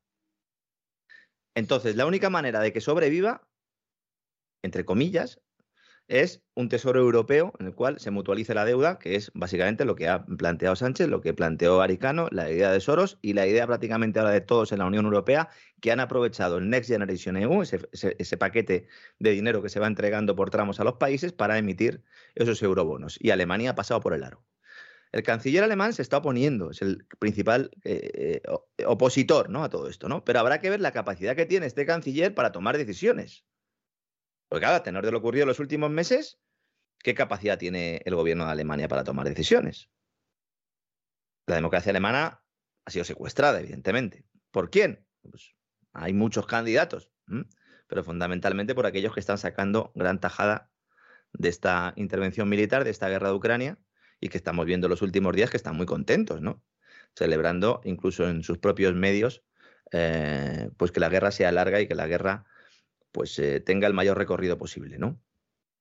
Es importante comprender que sin la asistencia del Banco Central Europeo, que se acaba a partir del próximo verano, España, Italia, yo creo que Francia también estaría en la misma situación, no pueden sobrevivir emitiendo deuda en el mercado sin red asistencial. No pueden. Francia a lo mejor sí, ahí estaría la duda, pero Italia y España desde luego que no. Y si se plantean reglas individuales para cada país, pues se podrá además vender la idea de que pues, mm, hemos conseguido, dirá nuestro gobierno, unas mejores condiciones que otros países, aunque sean mucho mejores esas condiciones, cumplirlas eh, pues implicará una serie de ajustes importantes que se quieren hacer antes, eh, perdón, se quieren hacer después de las próximas elecciones. Porque claro, si se hacen antes, complica volver a ganarlas, ¿no? Ese es el plan. ¿Lo van a conseguir? Pues como siempre decimos, no lo sabemos. Nosotros podemos exponer aquí ¿Cuál es el plan? Con una inflación del 6,3% en 2022, el Banco Central Europeo, en España, digo, el Banco Central Europeo, en el primer trimestre y en el segundo trimestre del próximo año, tiene que seguir subiendo tipos de interés. Y si sigue subiendo tipo de interés, los costes de financiación se seguirán disparando. Y si se siguen disparando esos costes de financiación, el Tesoro va a tener cada vez más problemas para emitir y va a tener que emitir con el aval de la Unión Europea. Es que va a ser esa la única forma de hacerlo. La alternativa es no pagar, no, no emitir deuda no poder hacer frente a los salarios públicos y a las pensiones, que son las dos principales partidas de gasto que hay en España. Ahora, ¿cómo, cree, ¿cómo cree usted que finalmente van a convencer a esos países sensatos nórdicos, eh, protestantes, que llaman los frugales, para que le paguen la fiesta a los del sur? Bueno, pues una de las excusas o uno de los argumentos que se va a utilizar es que nosotros les vamos a dar nuestro gas. Ah. Y entonces, a cambio del gas, nos van a perdonar que eh, haya sido un auténtico cachondeo, un relajo, como dicen en Hispanoamérica, lo que ha pasado en el sur. Es que en realidad, a partir de ahora, con la mal llamada transición ecológica y la huelga de demanda que vamos a hacer de los hidrocarburos rusos, la Unión Europea eh, va a olvidarse de todos esos años de irresponsabilidad fiscal, entre comillas, porque el norte de Europa necesita urgentemente energía. Y si necesita energía y en el sur nosotros la estamos recibiendo vía Argelia y tenemos plantas regasificadoras y tenemos cositas, por no mencionar eh, todos los materiales que tenemos en el subsuelo que de momento no se extraen y que a lo mejor se podrían extraer en el futuro. Estoy pensando en el gas, eh, a través del fracking, pero estoy pensando también en las tierras raras. España es uno de los países que tiene más tierras raras en su subsuelo, pero aquí no se permite su extracción. El tema del litio, que comentamos el otro día en Cáceres y también en, la zona norte eh, noroeste de España, que también hay importante litio. Es decir, hay recursos, hay posibilidades y tenemos cosas que ofrecer a ese norte de Europa que sin energía está muerta. Entonces, es importante comprender esto a la hora de analizar lo que va a suceder. No sabemos, realmente pero, no tenemos pero ¿Usted cree que realmente el gobierno español se va a plantar y va a decir os portáis así o os quito las tierras raras? Porque yo incluso, fíjese lo que le digo, es que yo no sé de esa riqueza mineral española cuál seguirá en manos de España. ¿eh? Pues no me extrañaría nada que ya está todo en manos de británicos, de alemanes, de franceses y de lo que sea, porque viendo cómo hemos ido vendiendo hasta el agua de beber a multinacionales extranjeras, yo que el litio todavía siga siendo español me parece casi milagroso. Estoy español porque no se ha ido a sacarlo, pero efectivamente la empresa que una de las empresas más importantes que, aspiran ¿no? a tener ese proyecto es, es anglosajona, evidentemente, ¿no? Eh, Mire que me lo maliciaba yo, ¿eh? Mire que me lo maliciaba. Bueno, solo hay que ver lo que está sucediendo también en ese triángulo del litio en, en Latinoamérica, en toda la zona esta de Bolivia, también Argentina, por ahí que hay unas, unos yacimientos importantes, lo comentamos el otro día, y que también ahí hay empresas inglesas, alemanas, ¿no? Eh, sobre todo de automóviles, luchando por ese litio. Eh. Viene un nuevo mundo en el cual otra vez van a ser muy importantes las materias primas para configurar no solo los sistemas monetarios, sino también las políticas. Y está a punto de aprobarse en Europa un plan que se llama Repower EU, que es la última vuelta de tuerca de la secta de la calentología, la última vuelta de tuerca de esa soga verde que va a terminar ahorcando a los países del norte de Europa. Por eso digo que realmente no se trata de una decisión que tome un gobierno alemán, por ejemplo, pensando en sus ciudadanos, sino que es una cuestión de agenda política, de una agenda que, pues, eh, a tenor de las consecuencias que tiene todo esto, pues está muy lejos de los intereses de los propios europeos. Entonces, de alguna manera se va a igualar la balanza, o por lo menos vamos a poder tener alguna cosa que ofrecer a esos países del norte de Europa Fíjese, hoy mismo el Consejo Europeo ha prohibido la financiación de nuevas infraestructuras de gas. Parece como que estamos diciendo, no, no, si es que nos tenemos que quedar como estamos. Porque para implantar la agenda tenemos que quedarnos como estamos. No sea que a alguno se le ocurra, ¿no? Construir algún oleoducto, algún gasoducto nuevo, no, no. Los gasoductos son los que son. Podemos conseguir que haya una cierta interconexión vía Francia y que nos traigan el gas de Argelia y que llegue al norte, pero poco más. ¿eh? El resto, unos molinillos estupendos, unos paneles solares estupendos, energía nuclear, recordemos que antes de la intervención de Ucrania ya se considera o ya empieza a debatir la Unión Europea que es compatible con la transición ecológica. ¿Quién tiene energía nuclear? Los franceses. Y el gas. Y ese gas que efectivamente le vamos a comprar a Estados Unidos, gas natural licuado. Esa es la situación en la que está Europa. Y como plan es muy arriesgado a la hora de salvar Europa, pero también le digo una cosa, don César, no había mucha alternativa ¿eh? para intentar salvar el club del euro, porque claro, si los países del sur dedican eh, toda su estructura productiva ¿no? a actividades que generan unos déficits endémicos, si no hay manera de conseguir una financiación en el mercado, si no hay un rescate por parte del Banco Central y si estamos en esta situación permanente, o bien haces esa famosa Europa a dos velocidades con esas dos divisas, o si quieres integrarla, tienes que hacer una especie de federalización en la cual pues unas comunidades autónomas, unos países en este caso, pues pongan y otros pues reciban a cambio de tener otra serie de contraprestaciones, ¿no? Como por ejemplo recibir la inmigración del norte de África, como por ejemplo ¿eh? seguir en una serie. Yo no lo tengo muy claro. ¿eh? Y además, o sea, vamos a ver, yo entiendo el razonamiento, pero no tengo muy claro que eso sea así en la realidad, porque claro, es como decir, bueno, ¿quién se queda con los africanos? Pues se queda España, se queda Italia, se queda Portugal y entonces a cambio de eso los del norte les cubrimos unos gastos que derivan de su proverbial corrupción, holgazanería y latrocinio. Bien, esto suena bien en la práctica, pues es un arreglo. Ustedes se africanizan y a cambio pues les pagamos las fiestas. Bien, eh, ahora convence usted a los millones de africanos de que no pasen los Pirineos o que no pasen los Apeninos y no vayan todavía más al norte, donde los servicios sociales son mejores y donde ya están conquistando Suecia. Evidentemente, ¿no? Evidentemente esto es así. yo no sé si eso como decía, el plan, el plan, ese tiene lagunas, ¿no? Como, como decía alguno, ¿no? También hay, no hay que olvidar que eh, Alemania ha crecido fundamentalmente gracias a unas exportaciones que le hemos comprado nosotros. Es decir, eh, el mercado interior se crea precisamente para poder eh, vender todos esos productos alemanes. Si nosotros no tenemos o no pertenecemos a la zona del euro, imagínense que saliéramos del euro, entonces tenemos una devaluación de la moneda, ya no podríamos ser clientes de Alemania y a quién le iba a vender Alemania, ¿no?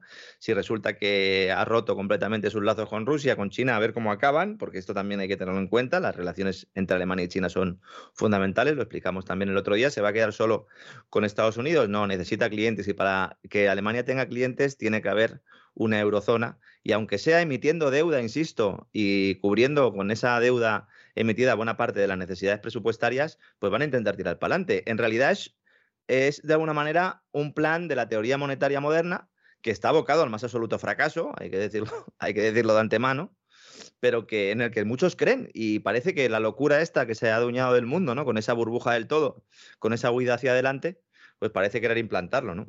Alemania ahora mismo está desesperada, don César. Uno lee prensa alemana, que es algo Pues una no me costumbre. que- extraña, no me extraña si se han metido en un en una zarabanda que les va a costar la torta un pan. O sea, es que no puede ser de otra manera. Hay, hay una regla de la política alemana de siglos que en su día supo formular, aunque la regla ya venía de antes, pero supo formular magníficamente Otto von Bismarck, el canciller de hierro. Y era la regla de que todo menos llevarse mal con Rusia. O sea, esa es una regla alemana que Bismarck, eh, por supuesto, formula, pero que, insisto, eso se sabía desde hacía tiempo.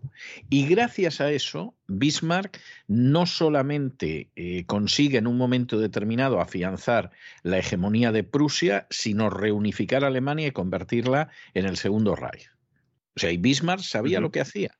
Y esa es una regla absolutamente de hierro. Cada vez que Alemania ha roto esa, hier- esa regla, le ha ido fatal. Y de hecho perdió dos guerras mundiales.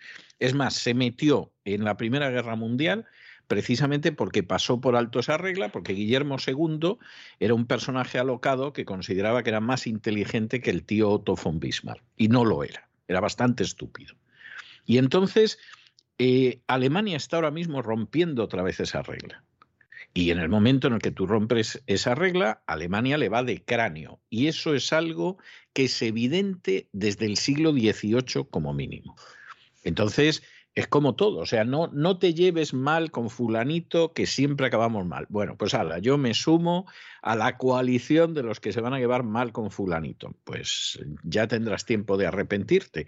Y esto es tan evidente que, por ejemplo, para los que ocasionalmente una vez al año leemos buenas novelas de espías, que es mi caso, seguramente no más de una vez al año, pero la disfruto mucho.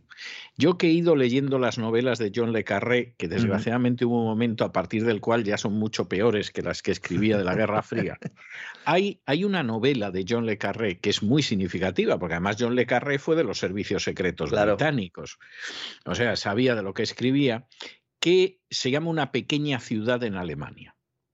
Y entonces esta novela, que está escrita en plena Guerra Fría, debe ser una novela de los años 60 o algo así, en esa novela surge el enorme miedo de los británicos, hablo, años 60, ¿eh?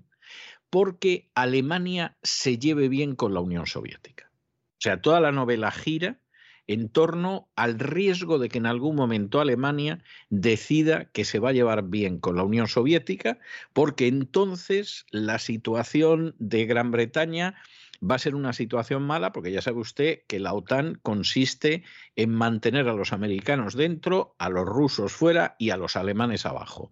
Como los alemanes se lleven bien con los rusos, se nos fastidió a los británicos el invento. Y esta novela, que no es de las más conocidas de John Le Carré, porque todo el mundo recuerda pues el espía que surgió del frío, las novelas de Smiley, etcétera, etcétera.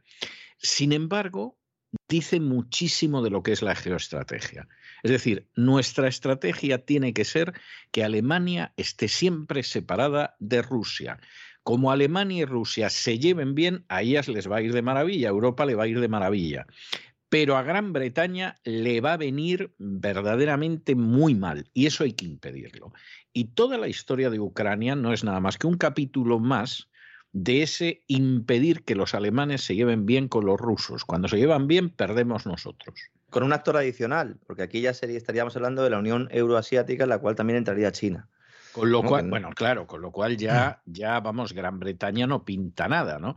Yo recuerdo un reportaje en los años 70 donde se hablaba de cómo eh, Estados Unidos había ido desplazando a Gran Bretaña de sus posiciones coloniales, fundamentalmente no para emancipar al imperio, sino para intentar sucederlo. ¿no?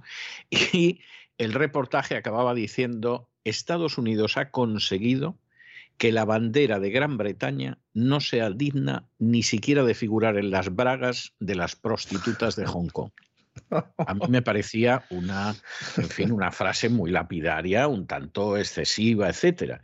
Pero efectivamente estaba hablando de una realidad y Gran Bretaña está encantada en medio de toda esta historia porque vuelve a tener o aparentar tener un papel que perdió al final de la Segunda Guerra Mundial.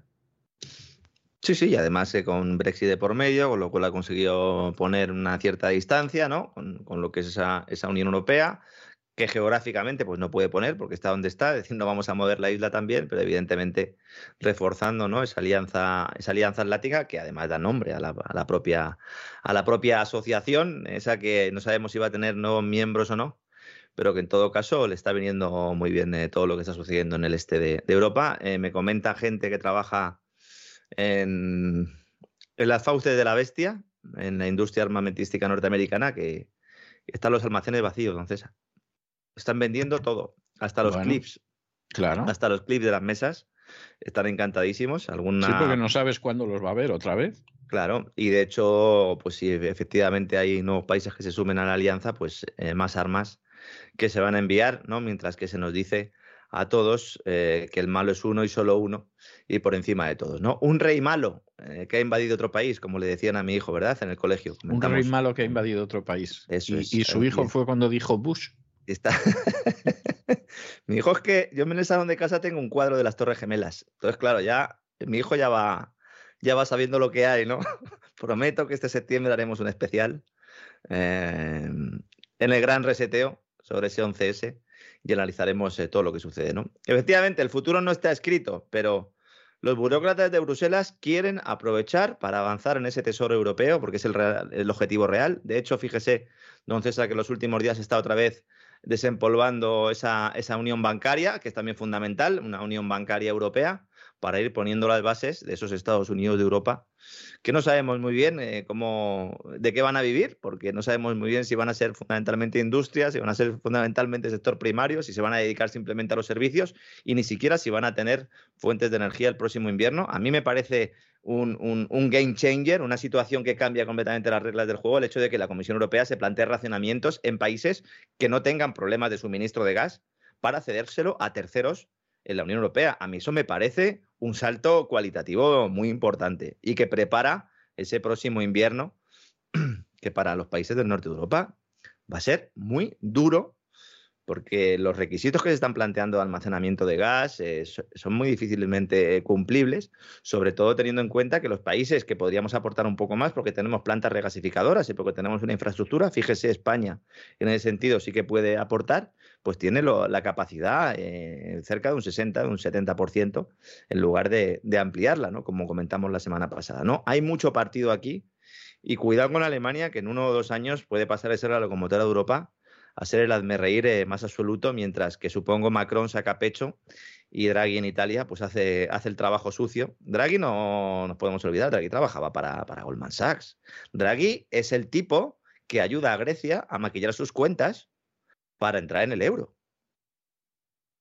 Draghi es el tipo que como máximo responsable del Banco Central Europeo crea la política de asistencia financiera que ha hecho a toda Europa yonki del Banco Central Europeo.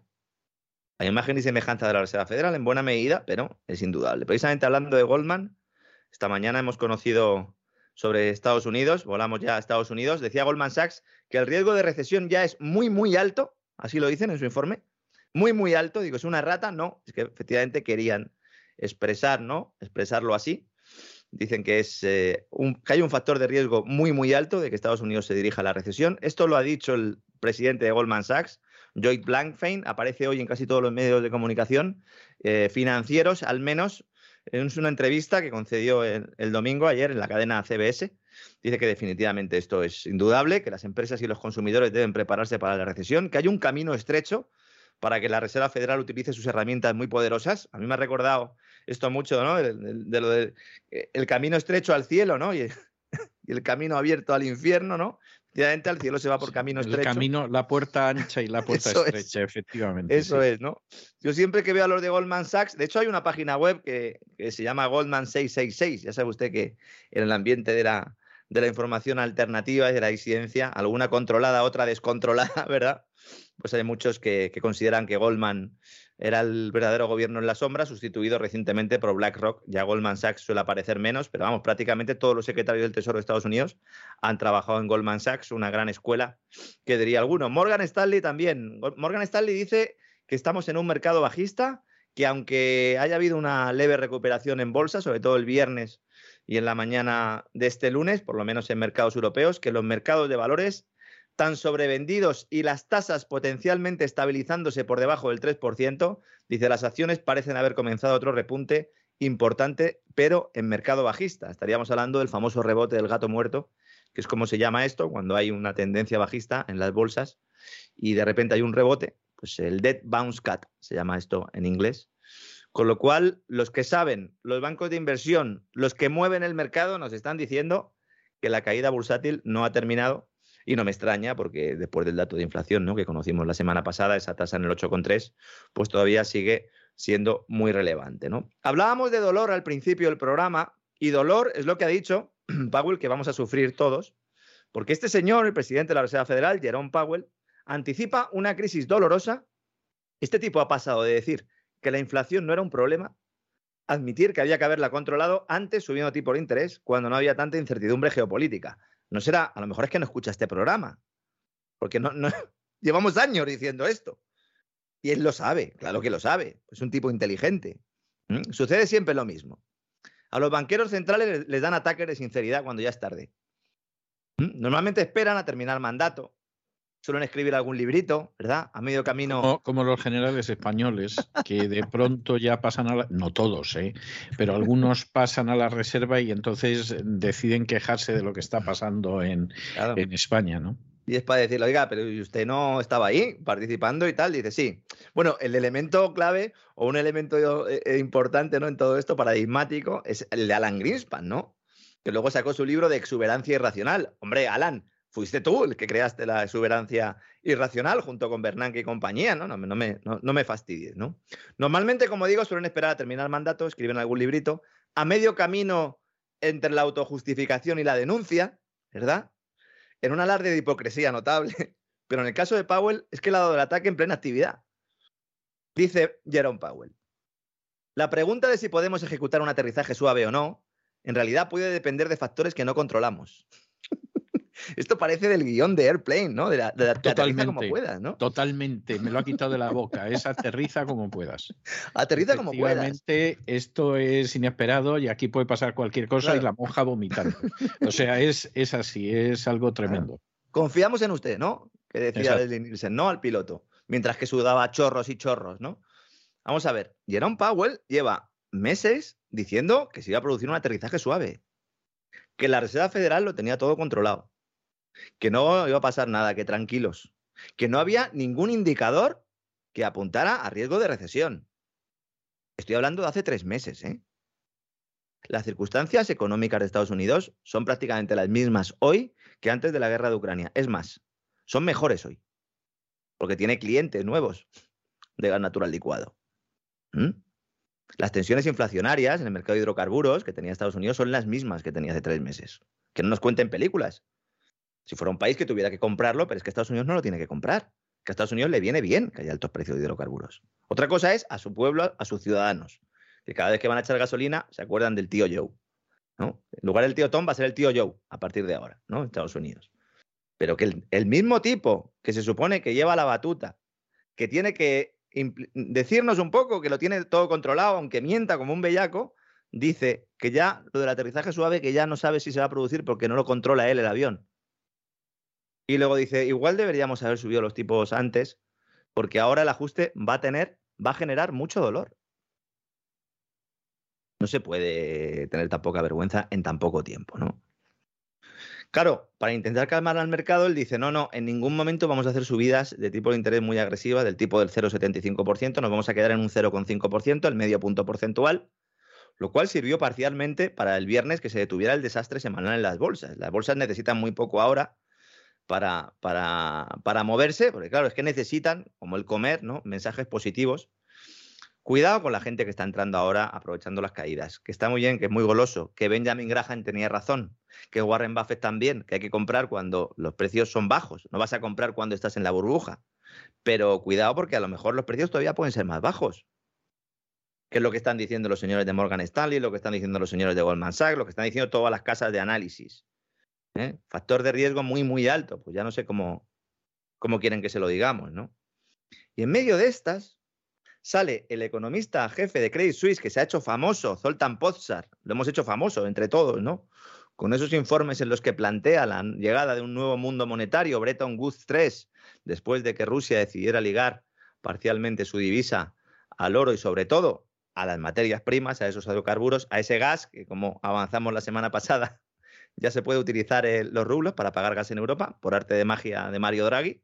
Fue ir a Estados Unidos Mario Draghi, decir que se podía y ya resulta que se puede. Úrsula, no sé, tendrá que borrar de, YouTube, ¿no? Las declaraciones que ha estado haciendo también durante las últimas semanas diciendo que estaba prohibido comprar gas en rublos, ¿no? Bueno, pues este señor, en uno de sus informes, vaticina algo que tiene todo el sentido y que me gustaría traer aquí porque va completamente en contra del discurso imperante por parte de la banca de inversión. Él dice que va a venir la recesión y que en el verano de 2023 la Reserva Federal va a empezar a bajar los tipos de interés otra vez y que va a empezar... En el verano del 23. Del 23. Es decir, va a detener la economía. ¿qué, va va, a durar la recesión? ¿O van a decidir ya torpedear la economía totalmente? ¿O, esto de qué va? Una recesión, atendiendo criterios técnicos, puede estar muy en línea de lo que decía el informe de Deutsche Bank de hace unas semanas, en torno a los 18 meses. ¿no? Claro, 18 meses contando a partir de cuándo, ¿no? Pues claro, eh, son dos eh, trimestres consecutivos de caída del Producto Interior Bruto, ahí empezaría la recesión, y luego son 18 meses, y luego ya empiezas otra vez a crecer, ¿no? Hasta que no alcanzas la Bueno, pero eso, eso, vamos a ver, eso porque hemos decidido que sea así, porque es como decir, eh, bueno, pues ya usted coge una gripe y ya sabe que le va a durar cinco días. ¿Y por qué cinco días y no, y no diez? En Estados Unidos, ese, ese, formato de crisis en V, ¿no? que es que caes, eh, de manera abrupta y luego, y luego subes, es la que ha caracterizado a Estados Unidos, excepto, excepto en la última crisis de 2008-2012 que algunos consideramos, o algunos economistas consideran, de los cuales me incluyo, eh, con las reservas eh, evidentes, que fue una crisis en W, ¿no? Porque se produce una caída, luego se sube, otra vez se vuelve a caer. ¿Por qué? Porque dependes de esa munición monetaria. La Reserva Federal está ahora subiendo tipos de interés para luego poder bajarlos. Por eso digo. Claro, ¿y cuándo, lo, cuándo los va a bajar? Pues los va a bajar cuando haya una recesión. Entonces, si Estados Unidos entra en recesión a finales de este año, principios del que viene, la Reserva Federal tiene excusa para actuar en el verano de 2023. Y realizar un nuevo QA, un nuevo programa de compra de activos. Es decir, volvería a comprar deuda pública a la Reserva Federal. Para que se produzca ese escenario, la inflación tiene que estar controlada, porque si no, este nuevo QA, este nuevo programa de compra de activos, alimentaría aún más la inflación. Y esto es lo que a mí me da verdadero pavor, porque lo que nos está diciendo esta previsión del analista jefe de Credit Suisse, que comparten muchos eh, economistas, es que va a haber una destrucción de la demanda que va a hundir la inflación, pero porque la gente no va a poder comprar. Exactamente, es que eso es lo que asusta de toda esta historia. O sea, aquí está diciendo, bueno, la inflación va a desaparecer. ¿Cómo no va a desaparecer si no van a poder ustedes ni comprar pan? Claro, esa es la idea, ¿no? Entonces, ¿realmente vamos a ir a un escenario de este tipo? Es lo que están pensando los que están tomando decisiones. Yo siempre digo lo mismo, ¿no? No sabemos lo que va a ocurrir, igual que comentábamos antes, ¿no? Esto es lo que se está hablando y se habla de la posibilidad de que haya un nuevo QA. El Banco Central Europeo necesita subir tipos de interés ahora, no tanto por la inflación, porque el Banco Central Europeo la inflación, hablando mal y pronto, se la ha traído al pairo durante mucho tiempo. De hecho, yo sigo pensando que es un incentivo para ir enjuagando parte de esas deudas de las que hablamos al principio del programa. ¿Por qué ahora mismo de repente se pone la gorra Cristín Lagarde y dice vamos a subir tipos de interés? Para luego poder bajarlos. Claro. Porque si no sube los tipos de interés, luego, ¿qué estímulo le vas a dar a la economía? Ese es el problema que sucedió con el COVID. Si nosotros hubiéramos llegado al momento de la pandemia con unos tipos de interés en el 2 o en el 3%, ¿qué hubiera hecho el Banco Central Europeo? Pues rebajarlos. Y con eso, pues habría eh, reducido el coste de financiación de muchas empresas, de muchas familias. Eso es el, estímulo, mal llamado estímulo, pero bueno, vamos a comprar la teoría, la teoría eh, del mainstream, ¿no? Pero claro, para poder bajar los tipos, primero los tienes que subir, que eso es lo que va a hacer ahora esa Unión Europea. Claro, la Comisión, la propia Comisión Europea nos está diciendo que a pesar de esa subida de tipos, países como España van a cerrar el año con una inflación media del 6%. Que es una barbaridad, aunque es una tengo que decirle que vista la que tenemos en Estados Unidos, que estamos en el 8,4, ¿para qué vamos a hablar si al Tito Biden le estamos debiendo el desastre de este país? En el caso de Estados Unidos, el problema en ese sentido es aún mayor porque ya ha habido subida de tipo de interés. Claro. Y entonces hay mucha gente que está diciendo, oiga, pero si están subiendo ustedes los tipos de interés y no hay manera de paralizar esto, bueno, en los próximos meses la inflación va a ser menor que en mayo, eh, perdón, que en marzo, que en abril, por el efecto base, lo comentamos el otro día, porque ya el año pasado, ya en mayo, en junio, en julio, ya la inflación ya iba cabalgando. Entonces, al compararla de forma interanual, vamos a ver que el crecimiento o que la subida no es tan alta, ¿no? En todo caso, va a superar con creces las, predicciones y, sobre todo, las bases sobre las que realiza su política monetaria la Reserva Federal. Estamos hablando que en Estados Unidos la tasa de inflación cuadruplica la tasa oficial que tendría que haber de precios ese 2% de inflación, que es lo que se considera que es sano, también podríamos hablar mucho sobre esto, ¿no? Y mientras Europa y Estados Unidos están en esta película, los chinos, los chinos ya están bajando tipo de interés. Y los chinos están en, otra película. Están en otro momento de la crisis, con la crisis de deuda, con la crisis inmobiliaria tradicional, tradicional porque es la que se produce siempre, eh, bienes inmuebles, crédito bancario y luego pues un problema de deuda porque hay que rescatar a esas inmobiliarias y a esos bancos que van quebrando. Y lo que ha hecho China, como tiene cierto margen, porque comentamos la semana pasada que la inflación en China está contenida, está en el entorno de ese 2%, que ya quisiéramos aquí, pues dijimos, seguramente se produzcan rebajas de tipos de interés. En este caso, este fin de semana, el gobierno ha decidido eh, volver a imponer confinamientos en varias ciudades del país, algo también relevante, y para contrarrestar ese daño, pues las autoridades han decidido suavizar las condiciones de las hipotecas del país para dar un empujón a esa demanda inmobiliaria o por lo menos para intentar que no se detenga del todo, ¿no? En ese proceso en el que está China, como digo, con cierto margen, entonces eh, pues se va a reducir esos intereses hipotecarios, se reducen las cuotas, mientras aquí en Occidente aumentan. No es la primera vez que se hace, ya en el primer trimestre de este año los bancos rebajaron esos intereses, además ha habido eh, bajada de las tasas de referencia por parte del Banco Central chino, y bueno, ahí los nuevos créditos bancarios están creciendo al ritmo más bajo de los últimos cuatro años. Es decir, China está en una crisis inmobiliaria que está ya mutando en una crisis financiera. De todas maneras, yo sigo pensando que tiene mucho margen el Banco Central de China para poder actuar.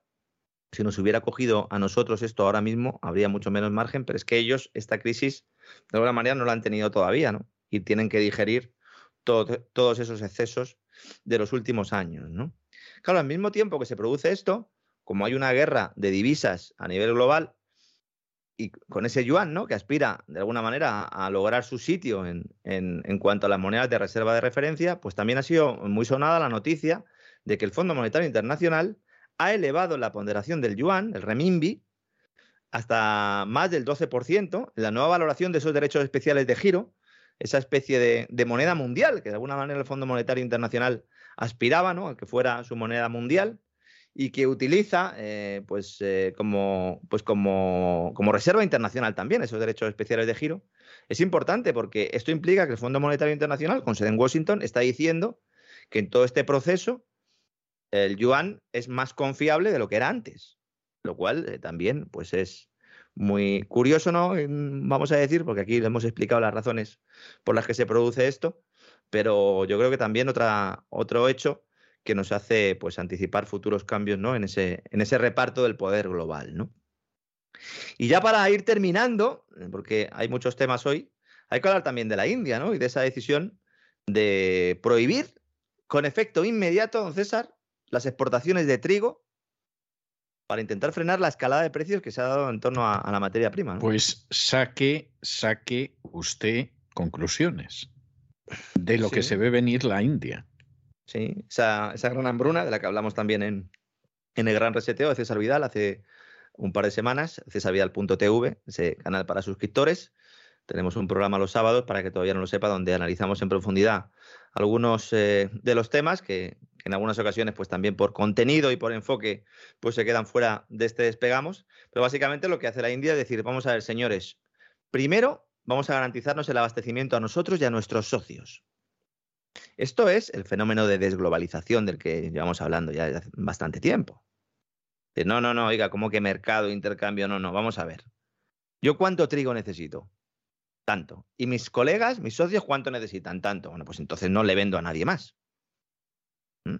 Entonces, esta prohibición afecta a un mercado, ya de por sí, espectacularmente tensionado, eh, pues sobre todo tras la invasión o tras la intervención militar de Rusia en Ucrania, pero sobre todo por la decisión del mundo occidental de renunciar al grano ruso y al grano ucraniano, quizás un poco más por necesidad, ¿no? Porque un país en guerra, aunque no le perjudica esto para ir a Eurovisión, yo la verdad es que no sabía que cuando un país está en guerra y tal, pues tú te llevas a gente a cantar, al metro y luego vas a Eurovisión, ¿no? Yo leía estos días de atrás un tuit de un periodista español que decía que había estado en siete, ocho guerras. Sí. Estado en siete, ocho guerras. Sin, esta es la primera en la que veo que van los políticos, los cantantes, las artistas, como diciendo, pero esto qué cachondeo de guerra es, ¿no? Hombre, que digo yo que podían también, no sé, igual que va allí todo el mundo, pues podían también sacar el, trigo, ¿no? Y tal de allí, ¿no? Pero bueno. Sí, de paso, ya, ya que están, pues efectivamente no estaría mal, ¿no? Evidentemente, India, ¿qué hace? India hace lo que llevan haciendo China y Rusia desde hace mucho tiempo, fundamentalmente casi le diría que de 2014, que es abastecerse. Claro. Abastecerse. Claro. Pero si es, que, es que todo es de sentido común. Cuestión aparte es que nuestros gobernantes, en vez de estar en el sentido común, estén en la obediencia a la cayuna a quien no deberían estar obedeciendo como la calle. Pero aquí estamos en el desabastecimiento. Es al revés, con César. Nosotros aquí estamos en la economía del desabastecimiento. Es decir, no, no, no queremos comprar esto. Ya oiga, pero ¿aquí se lo va a comprar? Bueno, ya veremos. De momento me quedo sin ello, voy a racionar. Oiga, ¿y por qué no se abastece usted?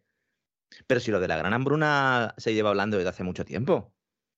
Si es evidente que con la estructura económica mundial iba a llegar un momento, sobre todo con las divisiones ¿no? geopolíticas, los cuales iba a ser necesario abastecerse. ¿Por qué China y Rusia y Estados Unidos eh, han comprado alimentos, se han asegurado ese sector primario, han comprado materias primas, han comprado oro y el resto no? Que somos muy tontos el resto, ellos son muy listos. ¿Qué pasa ahora? Pues que el precio se ha disparado. Vamos a ver, el trigo, antes de la, de la crisis de Ucrania, de la guerra de Ucrania, estaba en 760 dólares. ¿Mm? Y ahora está en 1200. En 1200. Y subiendo. ¿Mm?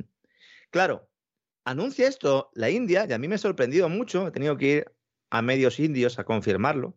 Afortunadamente en la India hay mucha prensa en inglés. Recomiendo, eh, recomiendo leerla. La verdad es que nos damos cuenta, ¿no? Hasta qué punto la propaganda inunda los medios de nuestros países, que consideramos que es la mejor prensa del mundo y a lo mejor no lo es tanto. Pero ahí lo que plantean es que la decisión está orientada a gestionar la seguridad alimentaria general del país y apoyar las necesidades de países vecinos y otros países vulnerables, ¿no? Pero por lo que me extraña a mí es porque esta nueva medida se produce apenas días después de presentar el gobierno de la India unas previsiones de exportación récord para el año fiscal que precisamente ha comenzado en abril. Y de anunciar además que iba a mandar delegaciones comerciales a otros países para aumentar aún más el envío de esta materia prima a países que solían comprar el trigo a Ucrania.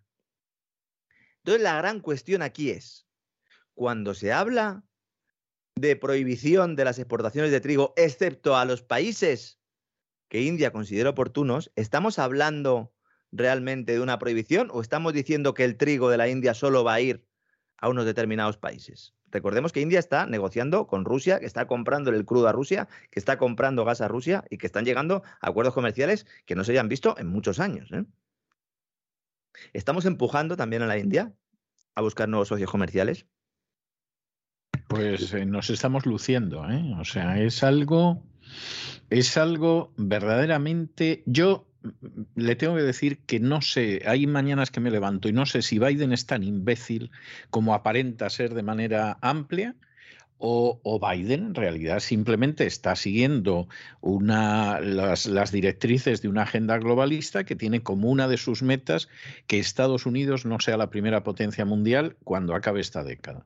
Porque al paso que va Estados Unidos no solamente es el daño que está causando a su propia economía, que eso es palpable, es que no hay nada más que salir a la calle, es además el daño que está causando a sus aliados y el resentimiento que está creando entre sus aliados. Es decir, aquí los medios de comunicación que entre sus grandes accionistas tienen a los grandes fabricantes de armas, pues evidentemente los aliados están todos unidos como una piña, aquí todos unánimes con Merche, en fin, todas estas cosas, ¿no? Pero, pero la realidad es toda la contraria. O sea, Estados Unidos se está enajenando la buena voluntad de sus aliados de manera creciente. A medida que empeoren las cosas, esto va a ir a peor. Y luego hay una serie de países, pues más o menos sometidos a Estados Unidos, que han decidido que no pasan por el aro. Y otros que han decidido que evidentemente están enfrente. O sea, aquí podíamos estar en una situación mejor o peor, más cercana o más lejana, pero ahora es que nos pones enfrente porque no te vamos a tolerar esto. Entonces, es algo, es algo verdaderamente, verdaderamente preocupante. ¿eh? Y por supuesto hay gente que no se entera, o sea, también para que nos vamos a engañar. Otro día, en el discurso, este, en la intervención que tuvo, que tuvo Putin, decía que, se estaba creando, que estaba creando Occidente una crisis global, una crisis económica global. Esto es, esto es evidente. Aquí la gran cuestión vuelve a ser las razones ¿no? que mueven todo esto. A lo mejor hacía falta una crisis para implantar ese gran reinicio y para generar unas modificaciones en los patrones de consumo y en los comportamientos que de otra manera sería complicado hacerlos. ¿no? Uno mira el panorama y de verdad, yo que estoy todos los días, sobre todo leyendo analistas, leyendo periodistas, leyendo informes como el de la Agencia Internacional de la Energía, ahora vamos a comentar un poquito sobre él, que suelen llevar todos siempre el mismo patrón, sota, caballo y rey, pues alguna vez eh, pues utilizan determinadas palabras que son un poco más fuertes o realizan algunas consideraciones que son más profundas, pero suele ser, insisto, sota, caballo y rey. El último informe de la Agencia Internacional de la Energía da miedo. Da miedo, porque es que dice que Dice, va a haber shocks, escasez de productos de petróleo refinado, inventarios agotados de diésel, de gasolina, de combustible para aviones, márgenes de refinería altísimos. Estamos hablando del sector agrícola, estamos hablando del tema del grano. Si el diésel es caro o no hay directamente, y los fertilizantes son caros o no hay directamente, la crisis agrícola está encima de la mesa. Es que antes de la guerra de Ucrania ya había, se había perdido una importante capacidad de refino a nivel mundial. Y la contribución de los precios del diésel a la inflación es enorme, porque se usa en agricultura, pero además en muchos procesos industriales. También buena parte de la construcción funciona con ese combustible. Los camiones, los trenes, los aviones necesitan gasóleo. Entonces, Bank of America ya antes de la crisis, en un informe, decía que aquí iba a haber problemas. Hay gente que piensa, bueno, ¿esto qué es? Que yo al final voy a echar gasolina, voy a echar diésel y me cuesta más caro. No, señores. En Sri Lanka hay un Cristo montado con apagones históricos, prácticamente está en una revolución, porque es que Sri Lanka produce alrededor de la mitad de la energía que consume, pero importa la totalidad del petróleo y los productos derivados que necesita. Por poner un ejemplo, por poner ejemplo de Sri Lanka, que últimamente están mucho en los informativos, ¿no? Allí ahora mismo no hay combustible, pero tampoco hay alimentos. Si no hay combustible y alimentos, ni medicamentos con cortes de luz. ¿Qué tienes? Pues a la gente en las calles, bloqueando las carreteras. En Argentina, además de los problemas económicos que siempre tienen, tienen una crisis agrícola ahora de caballo. Están negociando como pueden con las petroleras para que haya más petróleo disponible. Las refinerías locales no tienen producto que procesar. Hay problemas de abastecimiento. Y cuando se produce eso, la tentación es hacer lo que ha hecho India. Es decir, por lo que tengo para mí. ¿Mm? En Perú. naturalmente, pero naturalmente. Es decir, ¿por qué vas a hacer otra cosa? O sea, pero si es que vamos a ver. yo en España se lo estamos dando a los franceses el gas. Bueno, ya, ya, ya, ya. Pero eso, eso es otra historia, pero ya se sabe cómo es España y para qué vamos a, seguir con ello. Pero, pero en última instancia, es que la cosa no tiene más vuelta de hoja. O sea, si es que es la reacción normal, lo que no es normal es lo que está haciendo en estos momentos eh, Europa en relación con Estados Unidos. Antes de la guerra, la Comisión Europea publicó un documento con recomendaciones de movilidad para reducir el uso del diésel. ¿Por qué se va a prohibir los coches con diésel que van con diésel? Por esto es que Europa recibe la mitad del diésel de Rusia. La mitad. Y en esa guía, con esas recomendaciones, lo que nos dice la Comisión Europea es que el, coche no se pueda coger el domingo, domingo libre de coches, potenciar el teletrabajo, fíjese qué cosas, rebajar el precio del transporte público, promover la movilidad compartida, no viajar, no tendrás nada y serás feliz. Si viajas, que sea en el coche de otro.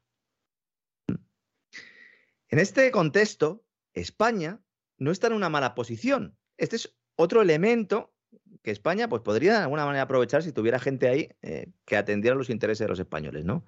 Porque claro, si no dependes mucho del crudo ruso y tienes una gran capacidad de refino, porque España sí que ha invertido mucho en refino, puedes procesar crudos de distintas calidades. Bueno, pues eh, de hecho nos ha permitido exportar, ¿no? Cuidado, porque todo esto al final lo que genera son movimientos telúricos a nivel geopolítico y directamente revoluciones en muchos países. Estamos hablando de hambre, estamos hablando de problemas de acceso a suministro de combustible, pues países donde va a haber golpes de Estado. Y esto que no lo van a vender como las nuevas primaveras, a lo mejor son inviernos. Este sí, estos, estos serán las nuevas primaveras, efectivamente. Volverá a sonreír la primavera que decía aquel. Cuidado, porque en el informe, en uno de los informes de, de del economista jefe de Credit Suisse al que nos hemos referido antes, él dice que la madre de todos los puntos de estrangulamiento, que es como lo determina él, es el estrecho de Hormuz. El estrecho de Hormuz es por donde pasa gran parte del petróleo de, Oriente Medio. Si eh, Europa Estados Unidos y el Occidente va a renunciar a los hidrocarburos rusos, se va a hacer más dependiente de los hidrocarburos de Oriente Medio. Y si la Unión Europea decide trasladar la fuente de sus importaciones de energía a esta región, como está haciendo, ¿eh? hablando con la gente de Emiratos Árabes Unidos, hablando con los catarís, hablando con los saudíes, yo emplazo al, que no sepa qué es esto del estrecho de Hormuz, que se meta en Google y que lo ponga, ¿eh? Google, estrecho de Hormuz, y que vea dónde está el estrecho de Hormuz. Porque es que ahí están todos. ¿Eh? frente a las costas ahí de Emiratos Árabes Unidos, de Irán, Omán, Arabia Saudí, ¿eh? también cerquita Pakistán, Afganistán, Irak, Oriente Medio calentito, Oriente Medio como fuente de abastecimiento de los hidrocarburos europeos, porque resulta que Rusia tiene un rey muy malo, don César, que ha invadido un país y está matando gente. De verdad que si Hubiéramos querido hacer una película con todo esto hace un par de años, don César, no nos había salido un guion tan completo. No, no nos había salido un guion así. Eso, vamos, estoy yo convencido, vamos, sin ningún, sin ningún género de dudas.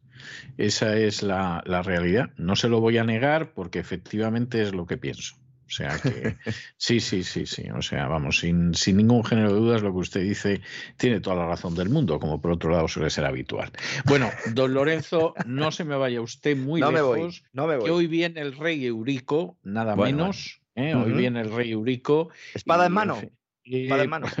Me imagino que sí, porque este no debía de, soltar la espada ni para ducharse. O sea que, que no, no se me vaya lejos. por si acaso acababa como el anterior rey, ¿no? Exactamente, que, que, hoy viene Eurico y además viene Eurico que no solo andaba con la espada, andaba con la legislación también. ¿eh? Sí, sí, este era o sea, Eurico era un, eh, sí, este, este tenía más, más trastienda que otros anteriores. Estos se iban, a medida que iba pasando el tiempo, se iban, se iban civilizando. O sea que, pero Eurico es un personaje ya que, deja huella jurídica. O sea, esto no es el pueblo este aquí en medio de, Roma. aquí ya estamos creando un reino con estructuras y los impuestos ya los tenían desde hacía mucho. Pero, pero vamos, estamos creando una Pongo rumbo a Toulouse, entonces. Exactamente, no se vaya usted lejos, que regresamos con el Rey España,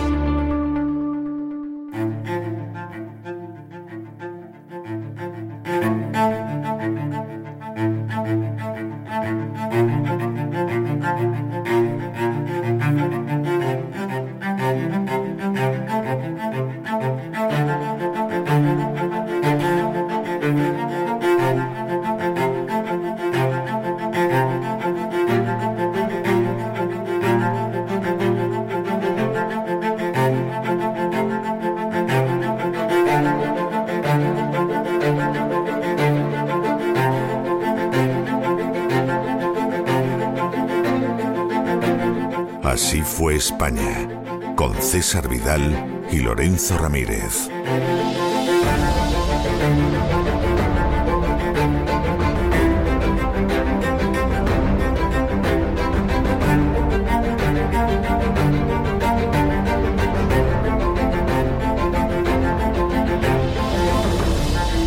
Estamos de regreso y estamos de regreso para el inicio de ese programa doble y sesión continua que tenemos todos los lunes aquí en el programa La Voz y que dedicamos a la cultura hispánica. Ya saben que empezamos con la historia, con el Así fue España que todavía sí fue Hispania, pero ya por poquito tiempo, y que luego continuamos con cómo hablar y escribir de la manera más adecuada esa bellísima lengua española, que por cierto el Premio Nobel de Literatura Camilo José Cela calificó como regalo de los dioses. Bueno, pues eh, eso decía Camilo José Cela. Pablo Neruda decía algo que era muy hermoso y era que los españoles al llegar a América se habían llevado lo mejor, haciendo referencia al oro y otros metales preciosos, y terminaba la frase diciendo y dejaron lo mejor que fue la lengua española. Bueno, pues eso dedicamos la segunda parte de este programa doble y sesión continua y vamos a empezar con la primera parte aquí a mi lado, don Lorenzo Ramírez, para cabalgar con los visigodos. Muy buenas noches de nuevo, don Lorenzo. Muy buenas noches, don César. Aquí vengo ataviado con mi túnica pectoralis. ¿Eh? Oiga, le ha quedado fantástico lo de la túnica pectoralis, ¿eh? O sea, esto, esto me parece algo. Es lo que tiene leer, leer, a Isidoro de Sevilla. Al final ¿eh? Exactamente. he tenido que leer a Isidoro de Sevilla de forma cuasi obligada, pero la verdad es que súper contento, porque así me he podido enterar un poco de algo de historia, que como siempre digo, pues en la, en la EGB brillaba por su ausencia. Ahora, con la ESO, ya no le digo nada, don César. ni túnica, ni pectoralis. Ni nada. ni existen ni nada. Bueno, hoy nosotros nos vamos a ocupar de un rey visigodo verdaderamente importante, porque esto ya es el paso no solamente para que los visigodos se conviertan en un reino absolutamente independiente, hasta ahora en la práctica eran independientes, aunque de jure tuvieran una cierta subordinación a Roma, que ellos veían mal, porque ellos querían ser aliados, no subordinados, eh, no, no, sabían lo que era la OTAN, y entonces pretendían que los aliados fueran iguales, y, y eso no pasa nunca en los imperios. Y lo que sucede es que hoy vamos a ver cómo ese reino de los visigodos finalmente se acaba convirtiendo en un reino independiente, y además un reino que se va a desplazar hacia España, pero vamos, en la próxima semanas. Esto, esto está visto. Visigodo, eh, Eurico es un rey que va a reinar, eh, no llega a las dos décadas, del 466 al 484. Pero, no está mal, no está mal, teniendo en cuenta que los iban pasando a todos a cuchillo cada cierto tiempo. Exactamente. Y además no está mal porque efectivamente lo que sucede es que es una etapa decisiva, porque en el 476 después de Cristo es cuando desaparece el Imperio Romano. O sea que Eurico empieza a reinar un poquito antes de que desaparezca el Imperio Romano de Occidente y acaba de reinar cuando ya es obvio que el Imperio Romano de Occidente pues ha pasado a la historia. Durante ese periodo de tiempo, que como usted dice, para un rey visigodo es prácticamente un récord, casi dos décadas, Eurico no solamente es que va a sumar a la Quitania I, apoderándose la ciudad de Tours, otros lugares, sino que efectivamente, pues por ejemplo, asedia Clermont-Ferrand, que era la capital de la Auvernia, y en el 477, es decir, cuando ya ha caído el último emperador, llega a apoderarse de Arles y de Marsella, con lo cual la Provenza estaba totalmente controlada por los visigodos y los visigodos en ese momento tenían pues lo que casi podría denominarse un imperio, porque iba desde Burdeos hasta los Alpes y luego desde Loira a los Pirineos e incluso entraba dentro de la península ibérica e incluía ciudades como Zaragoza y Pamplona, o sea, ciudades además típicamente romanas, Pamplona fundada por el general Pompeyo, César Augusta por Octavio César Augusto. Es decir, que en esos momentos la sensación que había era que la Gotia, es decir, el imperio de los godos, podía sustituir a, la Romania, es decir, el imperio de los romanos. La verdad es que los visigodos en ese momento ya han construido un reino y un reino independiente. En aquella época en lo que en España estaban todavía los suevos, ¿no? Ahí controlando Efectivamente, efectivamente estaban todavía los suevos moviéndose, como vimos en su día en esa sección del programa que dedicamos a los suevos, pero evidentemente los visigodos se han convertido ya en una especie de imperio Imperio, imperio en el que hay que decir que además contaban con bastante apoyo de la nobleza romana, de un sector de la nobleza romana, porque la nobleza romana se daba cuenta de que se caía todo a pedazos. De hecho, en esos últimos años, esos ultimísimos tiempos del imperio romano, pues por ejemplo, en el caso de Eurico, él apoyaba al emperador Julio Nepote y consideraba que era el emperador legítimo. A Julio Nepote lo derrocan lo sustituye el último emperador que se llamaba Rómulo Augustulo, que eh, tenía la gran ironía de recoger en su nombre el nombre del primer rey de Roma, Rómulo, hmm. y un diminutivo sobre el primer emperador Augusto, que era Augustulo, que sería algo así como Augustillo. ¿no? Y de alguna manera Eurico se siente todavía tan identificado con la fidelidad al imperio que, por ejemplo, cuando es depuesto Julio Nepote, y es nombrado emperador Rómulo Augustulo, Eurico no lo reconoce. Considera que ahí hay una ilegalidad, que no hay que reconocer a ese emperador. Cuando ese emperador llega Odoacro, el rey de los érulos, que vamos, esto era una tribu bárbara de tercera regional, o sea, y, y Odoacro pues ya le da la patada a esa chabola en la que se había convertido el otrora orgulloso y altivo imperio romano y lo tira por los suelos, pues en ese momento, por supuesto, Eurico dice que tampoco reconoce a Odoacro ni cosa parecida. Odoacro a diferencia de otros reyes bárbaros que pasaron por Roma y que la arrasaron y la robaron y todo, él tiene muy claro que se acabó el imperio. Y de hecho lleva a cabo una, un gesto que es absolutamente significativo. Y es que echa mano de las insignias imperiales y se las manda al emperador del Imperio Romano de Oriente, como diciendo, tú en tu zona del imperio haz lo que quieras, pero en esta zona del imperio Roma ha desaparecido. Aquí no hay más emperador y aquí te mando yo las insignias para que les des el empleo que mejor te parezca, porque aquí esto se acabó. Eh, Eurico no, no había reconocido a Rómulo Augustulo, por supuesto desprecia totalmente a Odoacro, el rey de los érulos, que va a tardar muy poco, y lo que hace en ese momento, que es bastante interesante, es que visto que el imperio desaparece, él rompe el pacto histórico de un siglo que se cumple entonces, que mantenían los godos con Roma, y decide que efectivamente va a construir ya de manera formal ese imperio, ese reino visigótico, que vamos, está a dos telediarios de trasladar su capital a España. Y recuperando esa querencia casi psicológica que tenían los visigodos de no solo sustituir al imperio romano, sino directamente de ocupar directamente Italia, ¿no? Totalmente. En su cabeza, ¿no? Estaba él en conquistar Italia. También hay que tener en cuenta de que si uno analiza un poco la zona que estaba usted contando, don César, y una vez cuando ya se dirige Eurico hacia toda la zona de Marsella y tal, estaba ya un tiro de piedra, ¿verdad? De, Italia, ¿no? Sí, sí, sí, es así, es así. Eurico va a colocar su capital en Burdeos y además de que va a colocar la capital en Burdeos, va de alguna forma a elaborar una corte no es que no hubiera corte del rey visigótico antes, pero, pero el reino era el reino de Tolosa, ¿no? El reino de Tolosa con capital en Burdeos, ¿o no? Exactamente. Sí, ¿no? Ah, Exactamente. Que siempre se nos ha dicho. Previamente, no, no, la capital estuvo en Tolosa antes, está en esos momentos en Burdeos y como tendremos ocasión de ver en el futuro, va a haber una capital en Toledo, porque al ah, final la, capital como capital eh, fija es un concepto ya bastante moderno. Es decir, en muchos casos la capital no es que estuviera fija y ahí residía el rey, sino que donde estaba la corte del rey estaba la capital, que es una cosa distinta. Y en el caso de él, él la va a trasladar a Burdeos.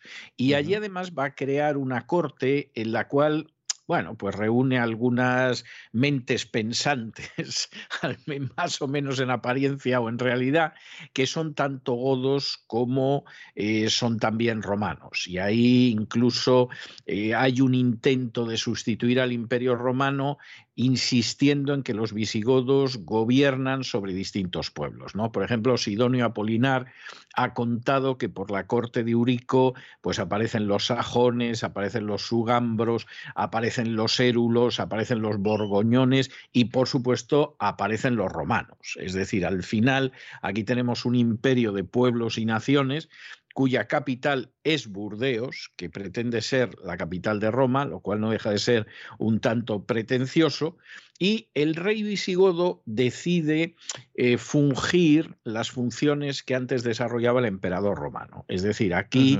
que de alguna manera ya realizaban un poco, ¿no? De forma no oficial y que de hecho le había servido a Roma en un primer momento. O sea, se da la paradoja de que Roma se benefició, entre comillas, del sistema porque no podía abarcarlo todo. Y entonces los visigodos hicieron un trabajo primero de policías, como explicamos en anteriores programas, ¿verdad? Luego ya directamente haciendo de gestores y de administradores y finalmente pues se quedaron con el cortijo, ¿no? Sí, totalmente. Y además en un proceso que casi casi parece natural como se produce, ¿no? Y de hecho, ese, eh, proceso que se produce de una manera pues prácticamente natural es curioso porque es un proceso en el cual no hay asimilación. Y esto sí que hay que tenerlo en cuenta. Es decir, los germanos y los romanos, eh, por simplificar la descripción, pues vivían los unos al lado de los otros. Los germanos tenían maldito deseo de asimilarse a los romanos, porque se daban cuenta de que iban a acabar disueltos en medio de una población romana sometida mucho mayor. Y los romanos, pues en fin, se consideraban culturalmente superiores. Sí, los despreciaban. Exactamente, y no estaban en esta situación. Había otro factor de separación añadido que era la religión. Los ah, romanos eh, creían en la Trinidad, tal y como había sido definida en el concilio de Nicea, y por el contrario los visigodos eran arrianos, es decir, se mm. habían convertido al cristianismo por la predicación de un obispo que se llamaba Ulfilas, que además tradujo la Biblia al godo, etcétera, pero creían que eh, Jesús, que Cristo no era Dios, sino que Cristo era una criatura había sido creado. Y entonces no creían en absoluto en la Trinidad. La creencia de los visigodos en cuanto a la divinidad era muy parecida a la que tienen hoy en día, por ejemplo, los testigos de Jehová. De manera que esta era la situación. Esto le genera muchos problemas, además, especialmente en el sitio donde estaban, porque los galos eran en su mayoría católicos. Exactamente. Y aquí se produce una situación de tensión que eh, yo creo que más que religiosa es política, porque claro, los obispos se dedican a intentar mantener un peso político y una fuerza política que Eurico no está por la labor de tolerar. Entonces, a veces se ha dicho que Eurico persiguió a los cristianos que creían en la Trinidad. No, esto no es cierto y esto no es exacto. Eurico lo que no toleró es que los obispos se dedicaran a enredarle en las Galias y no le permitieran gobernar el imperio de manera pacífica. Y la prueba está en que en el momento en el que los obispos dejan de enredar y acaban las campañas de sometimiento en las Galias, etcétera, etcétera, pues Eurico deja que los otros continúen su culto con absoluta libertad, sin inmiscuirse, en fin, dejándoles libertad de conciencia. Es decir, el, tema, el tema religioso para Eurico es importante, pero solo en la medida en que los obispos, en un primer momento, pretenden ser los sucesores del emperador y que ese sucesor del emperador, quien no sea, sea el rey de los visigodos. Y porque el clero católico al final le estaba representando los intereses de Roma, fundamentalmente. Eh, bueno, estaba representando sus intereses, pero aprovechando la estructura de Roma, claro, porque, porque hay que tener en cuenta que esa división en diócesis, etcétera, etcétera, como tuvimos ocasión de ver en su día, es la división de la administración del imperio. Claro. O sea, es, es así. Y entonces, claro, la idea es, aquí ha desaparecido el poder imperial, pues el poder somos nosotros. Es decir, nosotros somos la continuación de Roma sin el emperador. Y Eurico diciendo, eso os lo creéis vosotros, o sea, dedicaos a vuestras cuestiones religiosas y no os dediquéis a intentar sustituir al imperio, porque al imperio quien lo ha sustituido soy yo y no vosotros.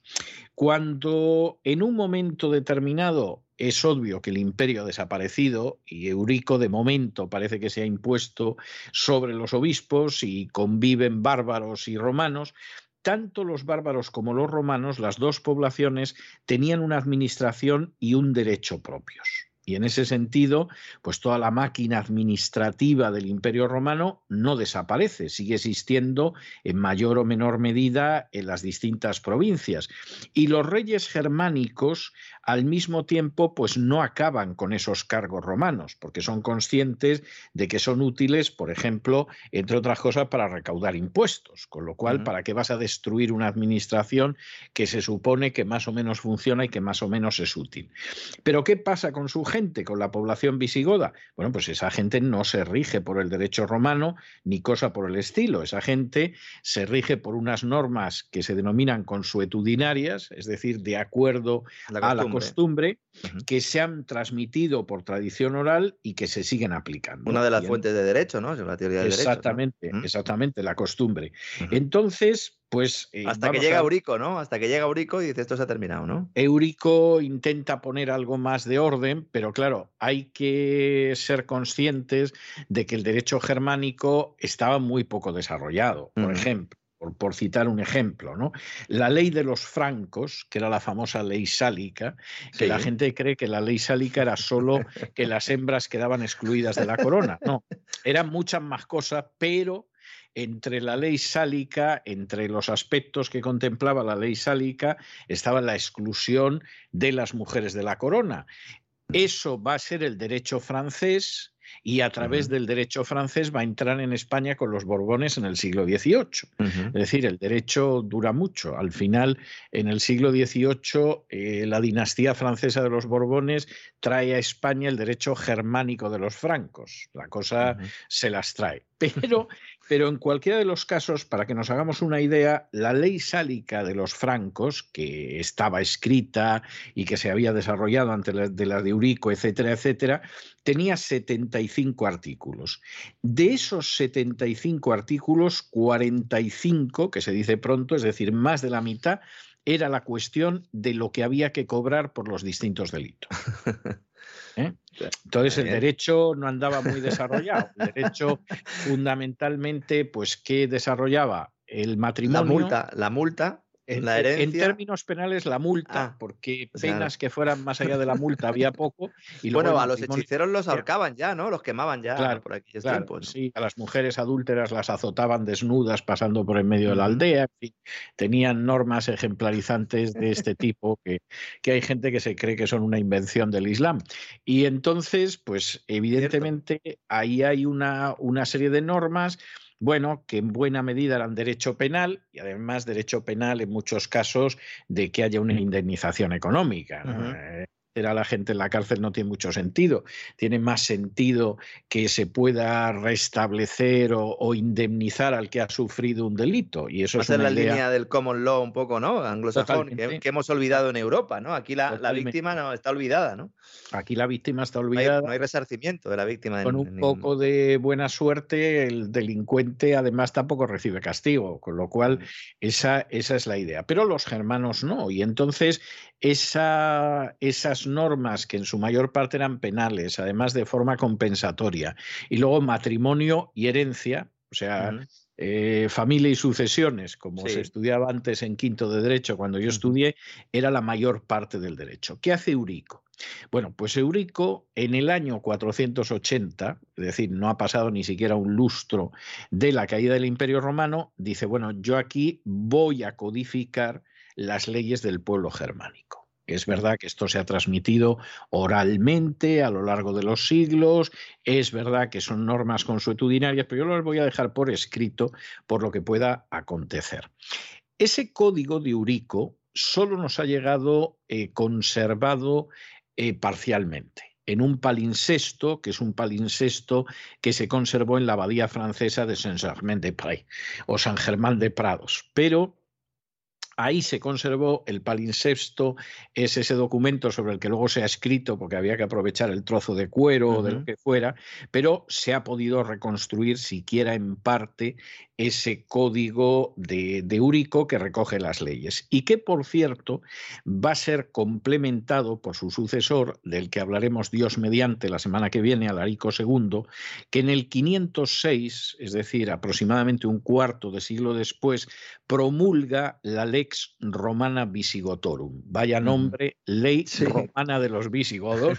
Ya dice mucho de, ese proceso, también conocida como el breviario de Aniano. Y entonces Ahí, por ejemplo, se descubre cómo la población romana está todavía bajo el derecho romano, no se ha movido en absoluto, pero al mismo tiempo es, hay un derecho germánico que va impregnando poco a poco esas leyes. Y, que luego que las leyes no se aplicaban a todos en función del territorio, sino era, era el, el principio de personalidad, ¿no? Es decir, era en función de la pertenencia a un grupo según, esa, eh, según regían ese derecho germánico. Es decir, los visigodos tenían una ley, los romanos otra, ¿no? Al mismo este es un elemento muy importante, me alegro mucho de que lo haya mencionado don Lorenzo, porque indica que algunas visiones que ahora se consideran progresistas del derecho, en realidad es retroceder a la época de los bárbaros.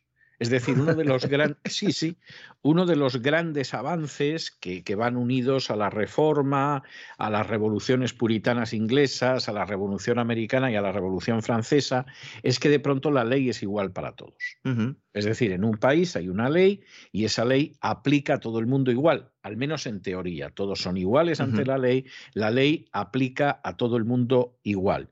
Bueno, una de las consecuencias, por ejemplo, del desastroso estado de las autonomías o, por ejemplo, de la legislación de género, es que ese principio ha saltado hecho pedazos. De pronto, determinada autonomía considera que su legislación por narices tiene que ser distinta de la de los demás y que existe un colectivo que es Cataluña o Euskal Herria o Euskadio, como se la quiera llamar, que es distinto, es decir, volvemos a la etapa negra de los bárbaros que destruyen el imperio romano y en el caso de las leyes de género igual. Es decir, el mismo delito según lo cometa un hombre o una mujer no es igual, etcétera, etcétera, etcétera.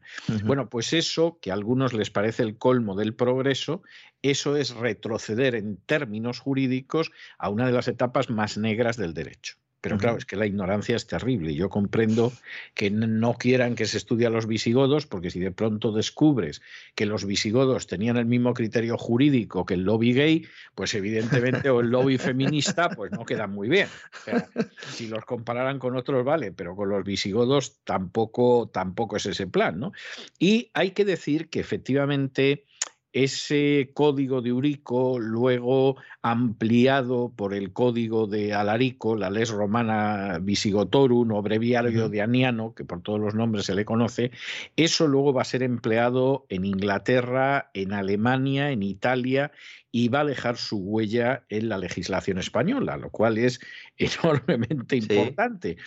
Pero nosotros hemos recibido la ley romana, pero a través de los visigodos, ¿no?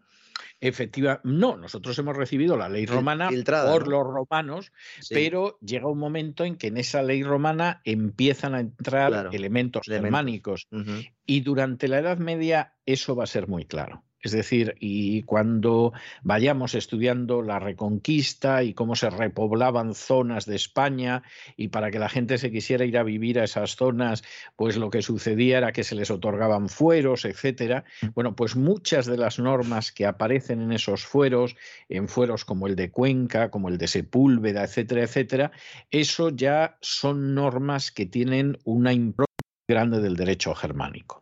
Y lo vamos a ver. Y, por ejemplo, eso hace que, por ejemplo, en el fuero de Sepúlveda, que tú te ibas hasta esa zona a repoblar un territorio del que se había expulsado al invasor musulmán, pero a ver quién se iba allí a vivir y todo lo demás, y por tanto te daban una serie de beneficios, pues, por ejemplo, determinados castigos eran mayores o menores según a quién atizabas. Es decir, no era igual hacerle una herida a un noble que a un clérigo, que a un pobre villano que había por allí. Es decir, volvemos a lo mismo y esto me parece muy importante. En términos de conquistas jurídicas, las leyes relacionadas con la agenda globalista, con la ideología de género, etcétera, nos han hecho retroceder siglos y siglos hemos vuelto a un estado de atraso que, por ejemplo, no existía en Roma. El derecho romano inicialmente tenía la diferenciación entre patricios y plebeyos, etcétera, pero bueno, había ido avanzando hacia una igualdad jurídica. Eso desaparece con los bárbaros y ahora con los nuevos bárbaros regresa. O sea, es, es así y desde luego es para pensarlo. Pero no cabe la menor duda de que Eurico es un personaje de enorme importancia en la historia del derecho español, que en esos momentos eh, la hegemonía visigoda parece más que consolidada en ese regreso, en ese dominio sobre el imperio y lo que vamos a ver es que finalmente pues no va a ser así, que realmente no va a haber una hegemonía visigoda consolidada en las Galias, sino que en un momento determinado los visigodos se van a ver expulsados de las Galias y entonces es cuando van a establecer su gran monarquía con capital en Toledo y en España y además van a hacer España como nación. Pero eso lo vamos a ver en las próximas semanas. Con el permiso de esos suevos, ¿verdad? Que estaban ahí en la Lusitania. Dando guerra. Y dando guerra. Le dejaron un cachillo al final, ¿eh? No era tan malo. Sí, pero poco tiempo, poco tiempo, porque no estaban para estas cosas. Y, en fin, al final la idea era establecer ese reino nacional. Y desde luego sabemos que ya con Isidoro, esto lo veremos en, en un programa concreto en el futuro. Yo creo que eso sí lo vamos a ver todavía en esta temporada, porque no nos quedan ya tantos programas, pero veremos cómo efectivamente ahí ya existe un sentimiento nacional español y se habla de España y se habla de cómo es una mm. nación en la que hay una base romana, una base cristiana y finalmente la base estupenda que es la base germánica. Claro que iba a decir que iba a decir San Isidoro que era visigodo, ¿no? que eso era ya lo que había mejorado la raza de forma definitiva. Pero eso lo veremos a partir de la semana que viene. Muchísimas gracias por todo, Lorenzo, y seguiremos cabalgando con los visigodos todavía durante un tiempo. A usted, como siempre, don César. Veremos además ese final de Eurico, que no quiero hacer spoiler, ¿eh? que es noticia. El final de Eurico es, noticia porque. Hágalo, hágalo, haga ¿Eh? spoiler. Usted el final de Eurico, por favor, antes de bueno, que Bueno, básicamente es que Eurico eh, es noticia que, murió de muerte natural, lo cual sí, yo creo efectivamente, que eso, en cuenta que era visigodo, yo creo que esto ya era para, para abrir un informativo, don César. Exactamente. Yo creo que ¿Mm? tiene usted toda la razón del mundo, porque, porque efectivamente que alguien muriera de muerte natural entre los reyes visigodos, pues, pues es algo eh, impresionante. Bueno, hasta tal punto que sabe usted que esa muerte, muerte porque los mataban, o sea, sí, sí. bueno, él mató a su hermano directamente, mató a su hermano. Y todo esto que sucedía, bueno, lo llamaban el morbo gótico el morbo gótico, que nadie piense que era una especie de postura sexual vestido de negro. No, tampoco tiene nada que ver con las hijas de José Rodríguez Zapatero ni nada de eso. Nada, nada, nada de eso. El morbo gótico era que efectivamente parecía que había una enfermedad que se llevaba por delante a los reyes visigodos. Esa es la, la historia que había. Pues muchísimas gracias por todo, Lorenzo. Hasta mañana que nos volvemos a encontrar en el Despegamos. Un fuerte abrazo. Hasta mañana, don César. Hasta mañana.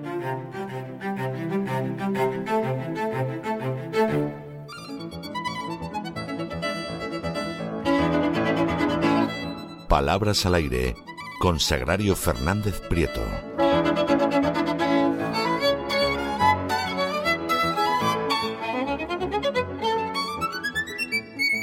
Estamos de regreso y estamos de regreso para esa segunda parte de nuestro programa de los lunes, que ya saben que tiene un programa doble y sesión continua de cultura hispánica. Empezamos primero con la historia, con el Así fue España, que todavía es Así fue Hispania, y luego acabamos recalando en las palabras de doña Sagrario Fernández Prieto para que nos enseñe a hablar y escribir lo mejor posible el español. Ya ha llegado doña Sagrario.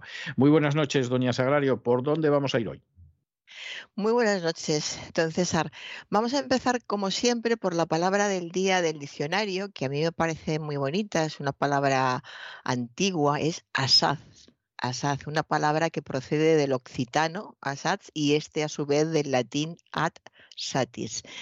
Es, puede ser un adjetivo o un adverbio como adverbio significa bastante, muy, y como adjetivo eh, del mismo significado, cambiando en muy por mucho, bastante, mucho, se utiliza sobre todo el lenguaje poético. Yo algunas veces eh, lo he escuchado en el lenguaje coloquial, pero siempre con esa forma de hablar que parece remedar un poco ese tipo de lenguaje culto del que estamos hablando.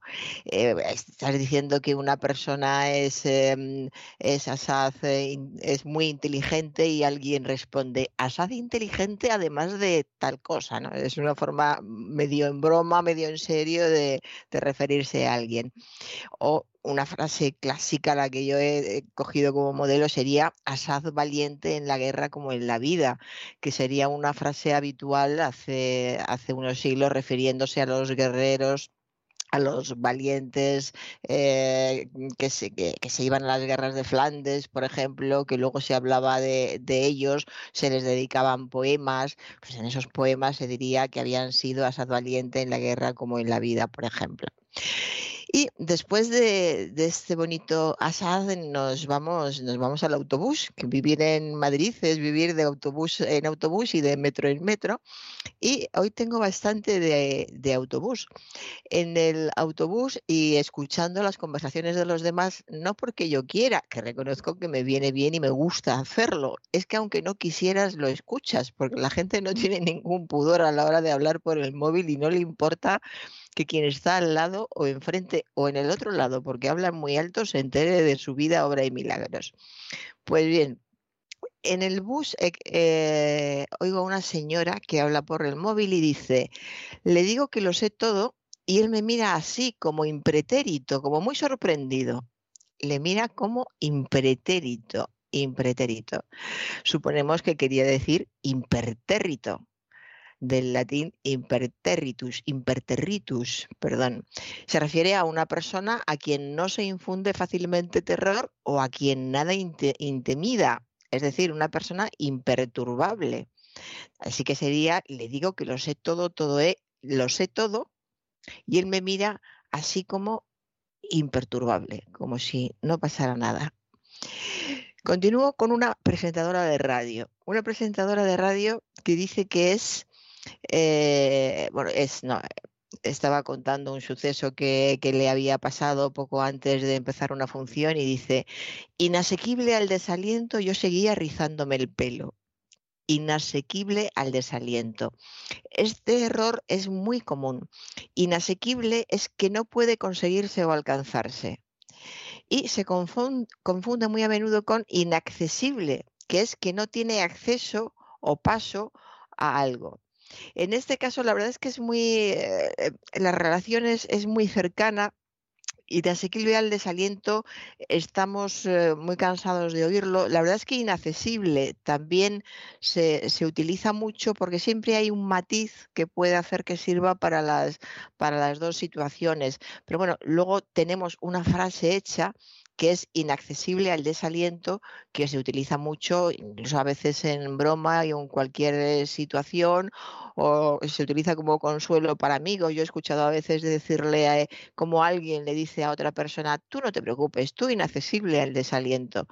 De modo que pueden, pueden ser... Eh, las dos formas, pero según el contexto, casi siempre lo adecuado sería inaccesible, o sea que que el desaliento no tenga paso en ti sería inaccesible el desaliento, no dejes pasar al desaliento. Y a lo mejor si se quiere conseguir algo, no es normal querer el desaliento, pero eh, inasequible a, la, economía de hoy en día. En ese caso diríamos inasequible. Esa sería la diferencia. Continúo con un documento, un perdón, un documento, un documental de, televisión en el que estaban hablando de, un, de un genio de las matemáticas norteamericano. Estaban contando su vida y dicen, de mayor se convirtió en un genio de las matemáticas. Fíjese, estar hablando de un genio de las matemáticas y no tener ni el nivel elemental en lengua. increíble. De mayor se convirtió. Convertir, el verbo convertir se conjuga como sentir, es decir, sintió, convirtió. Así que de mayor, este matemático se convirtió en un genio de las matemáticas. Solo tenemos que recordar que convertir se conjuga como sentir. Sintió, convirtió. Y otro error, ya que estamos con esto, que es muy frecuente, llega con el verbo verter. Por ejemplo, virtió agua en el mantel. Yo escucho muy a menudo lo de mm, este virtió agua en el, mantel o virtió agua en la copa que era de vino, que lo escuché no hace mucho, es un error que también es muy, muy común. Pues verter se conjuga como entender. Así que vertió, como entender, vertió agua en el mantel. Dos errores muy comunes a tener en cuenta.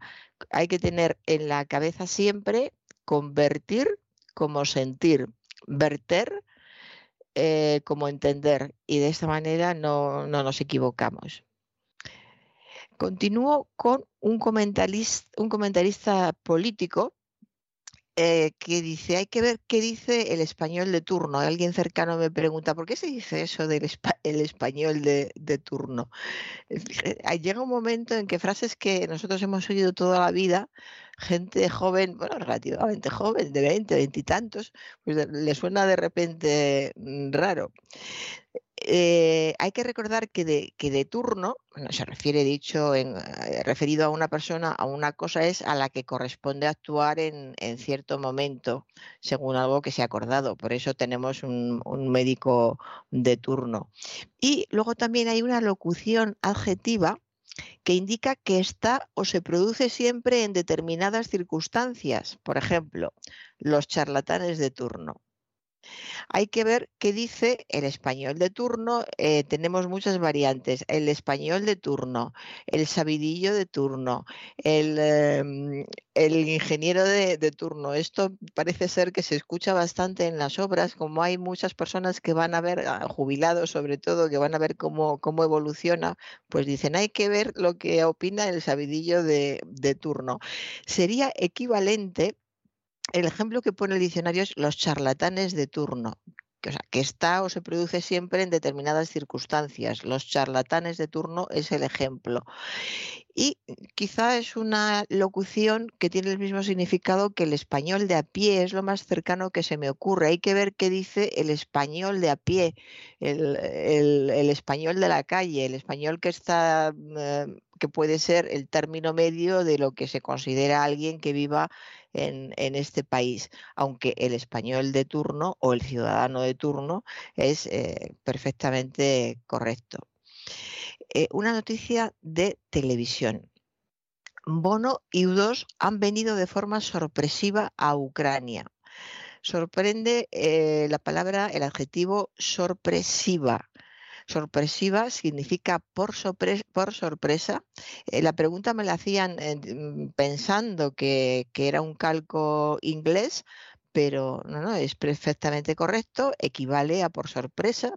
Se podía haber dicho Bono y U2 han venido por sorpresa a Ucrania, pero de forma sorpresiva es también correcto. Y ahora voy a comentar una palabra que desde hace ya un tiempo se utiliza, se utiliza mucho y, a veces eh, se, utiliza, es una palabra despectiva en, eh, en, su, en, el significado que tiene y a veces se añade cierto, cierto gesto y cierto cierta manera de hablar que, añada, que añade ese, ese desprecio. Referido precisamente a, a Bono, eh, oí un comentario en televisión. Está viejuno, pero sigue siendo luz. En primer lugar, esta forma tan coloquial de hablar en una determinada cadena con mucha audiencia. Y luego, viejuno, ha pasado a ser un, adjetivo, bueno, como adjetivo significa de edad eh, avanzada, pero también significa que es algo que está muy usado, que está deslucido. Entonces, decirle a una persona que está viejuna o que está viejuno, eh, hay que tenerlo en cuenta, hay que pensar antes de, decirlo porque es despectivo, se utiliza además deliberadamente de forma despectiva y no hay ninguna utilizar, ninguna necesidad de, utilizarlo de, esa manera. Yo últimamente lo oigo mucho y cada vez me, desagrada más. Incluso hablan, por ejemplo, de los viejunos que no saben eh, manejarse en, los cajeros automáticos de los bancos. Me parece muy desagradable y fuera de lugar que personas que a partir de cierta edad eh, no saben manejarse, pues igual que no hubieran sabido otros manejarse en otras cosas, o, y se les llame viejunos por, por ese hecho. Así que hay que hay que cuidar el vocabulario y es una cuestión ya no solo de cuidar el vocabulario, de cuidar la educación y, y el respeto. Un conductor de un autobús eh, al que le pregunta, le escuché ayer cómo le preguntaban eh, si pasaba por un lugar determinado esa, ese autobús y él contestó, sí señora, este autobús pasa presuntamente por esa urbanización. Presuntamente. Pre presuntamente. presuntamente.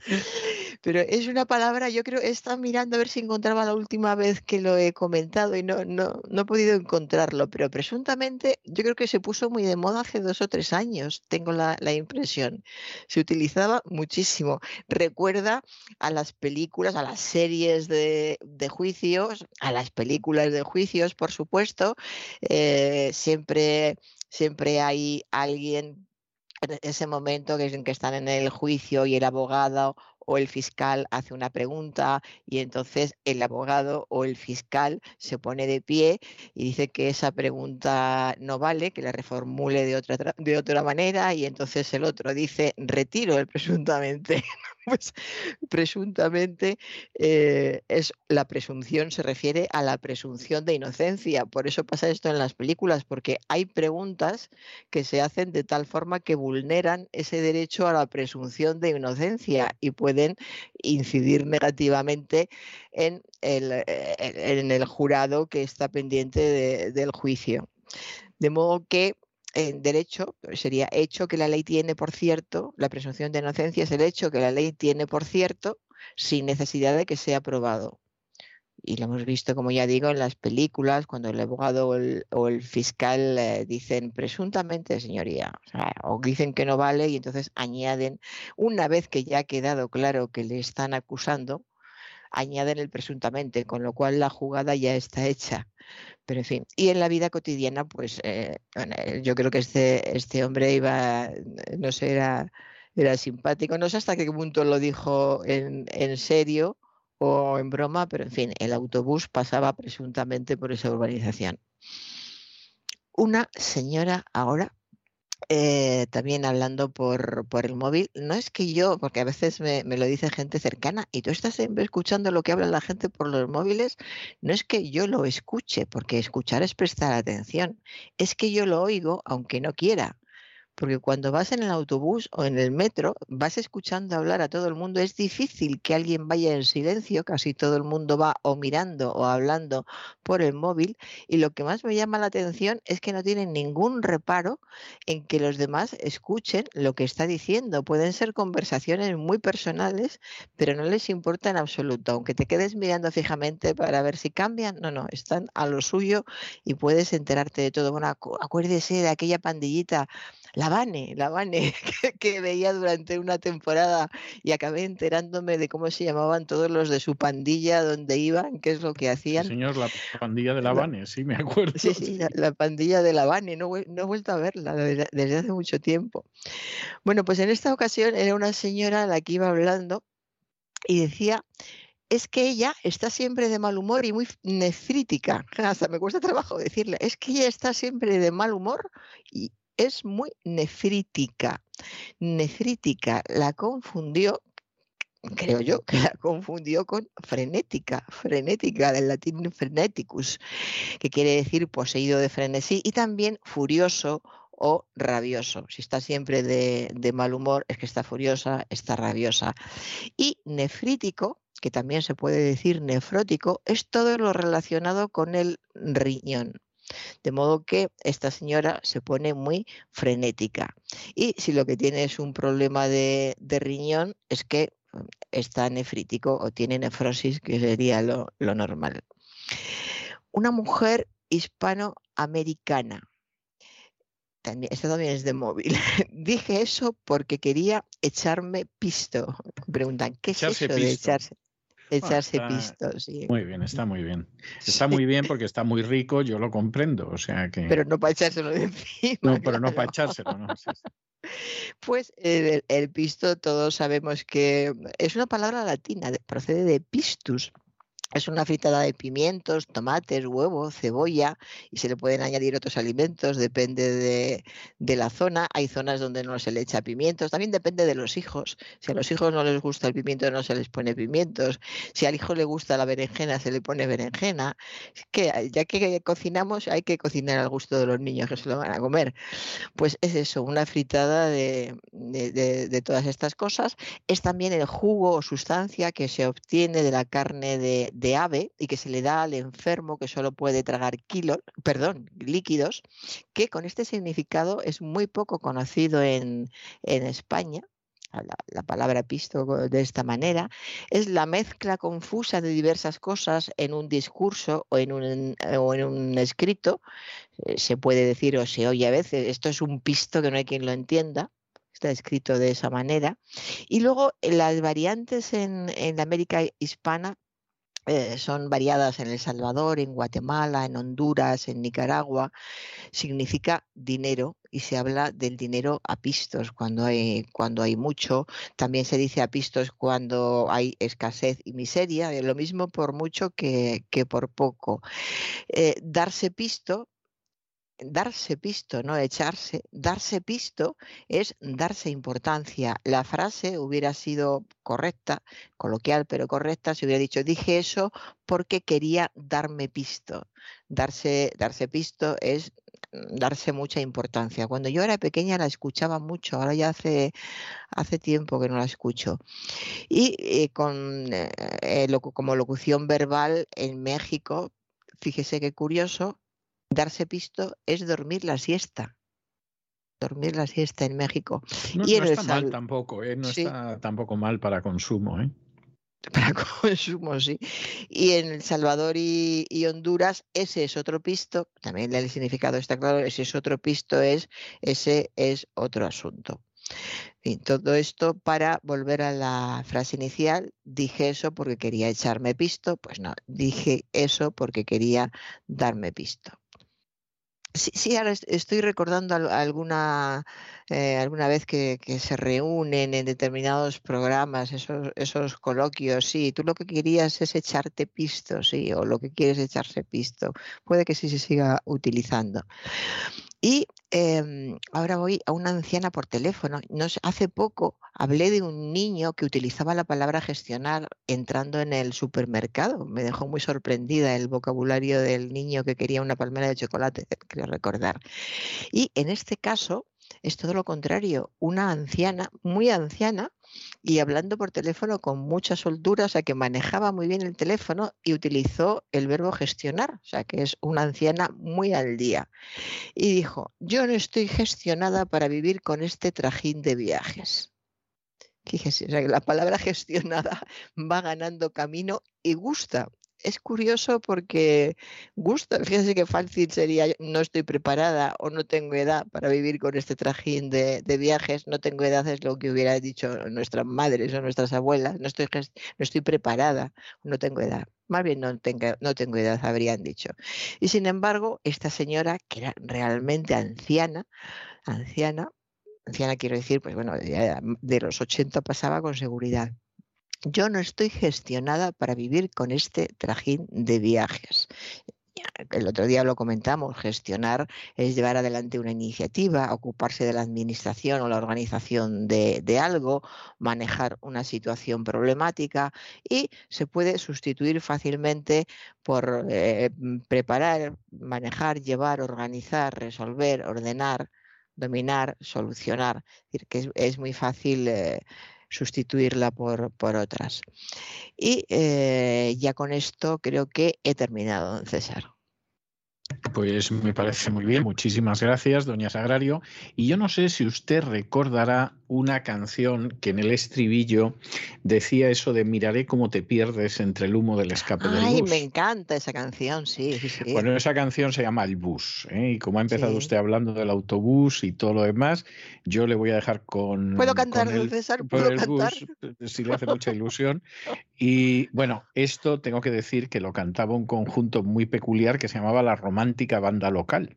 Eh, Sí. Y la romántica banda local, yo creo que tuvo una existencia no, no muy prolongada, no me atrevo a decir que efímera, pero desde luego no, no duró mucho. Esto debió de ser a inicios de los 80, finales de los 70, y uno de los temas más conocidos era el bus, cuya estribillo decía aquello de, de miraré cómo te pierdes entre el humo del escape del bus. ¿eh? Bueno, y, se, y pues se oía un coro que decía, yo miraré.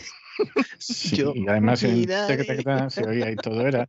Es de estas cosas que yo las recuerdo ahora. En, en su día tampoco es que me provocaran entusiasmo, pero reconocía que tenían cierta gracia. Pero vistas con el paso del tiempo, yo algunas que además veo la grabación y entonces veo a los cantantes que en ese momento, como lo oía por la radio, no los podía ver, claro. Pues lo veo digo, desde luego había gente que no tenía el menor sentido del ridículo.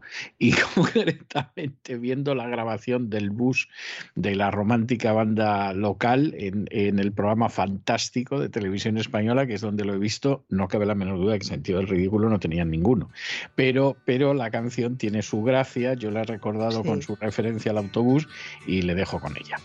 Muy bien, muchas gracias. Hasta el jueves. Hasta el jueves. Al anochecer, cuando nos acoge la sombra de un farol y solo los murciélagos velan nuestro amor, te has de marchar, te has de marchar. No hay una razón, pero has, pero tienes que, que volver a casa ya. Y una vez más vemos llegar el voraz autobús. Te cobra once pesetas y te aleja de mí. Cruza Madrid, cruza Madrid. Largas calles con cielo gris y te deja ya no lejos de tu portal.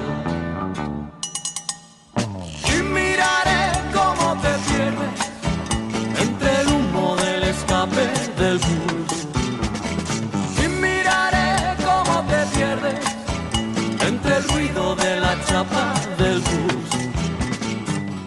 Y esperamos que no sea entre medias del humo del escape del bus, como vean ustedes que nos despedimos, sino con la alegría de esta cancioncilla de la romántica banda local. Esperamos también que en el programa de hoy se hayan entretenido ustedes, lo hayan pasado bien, hayan aprendido una o dos cosillas útiles y como siempre los emplazamos para mañana, Dios mediante en el mismo lugar y a la misma hora. Y también, como siempre, nos despedimos con una despedida sureña. God bless you. Que Dios los bendiga. Que la gente es mala, que mira dónde vas. Tu habitación es tu habitación, refugio de cartón, de papel, donde no podrás resistir ya mucho más. Mi amor, si no estarías en mis brazos mejor que en el bolsillo de papá. Por eso ven, atrévete a dar la espalda por no coger, no coger ya más ese estúpido autobús. El programa La Voz es una producción de Artorias Incorporated y al amparo del derecho a la libertad de expresión no se hace responsable de las opiniones vertidas en el curso del mismo.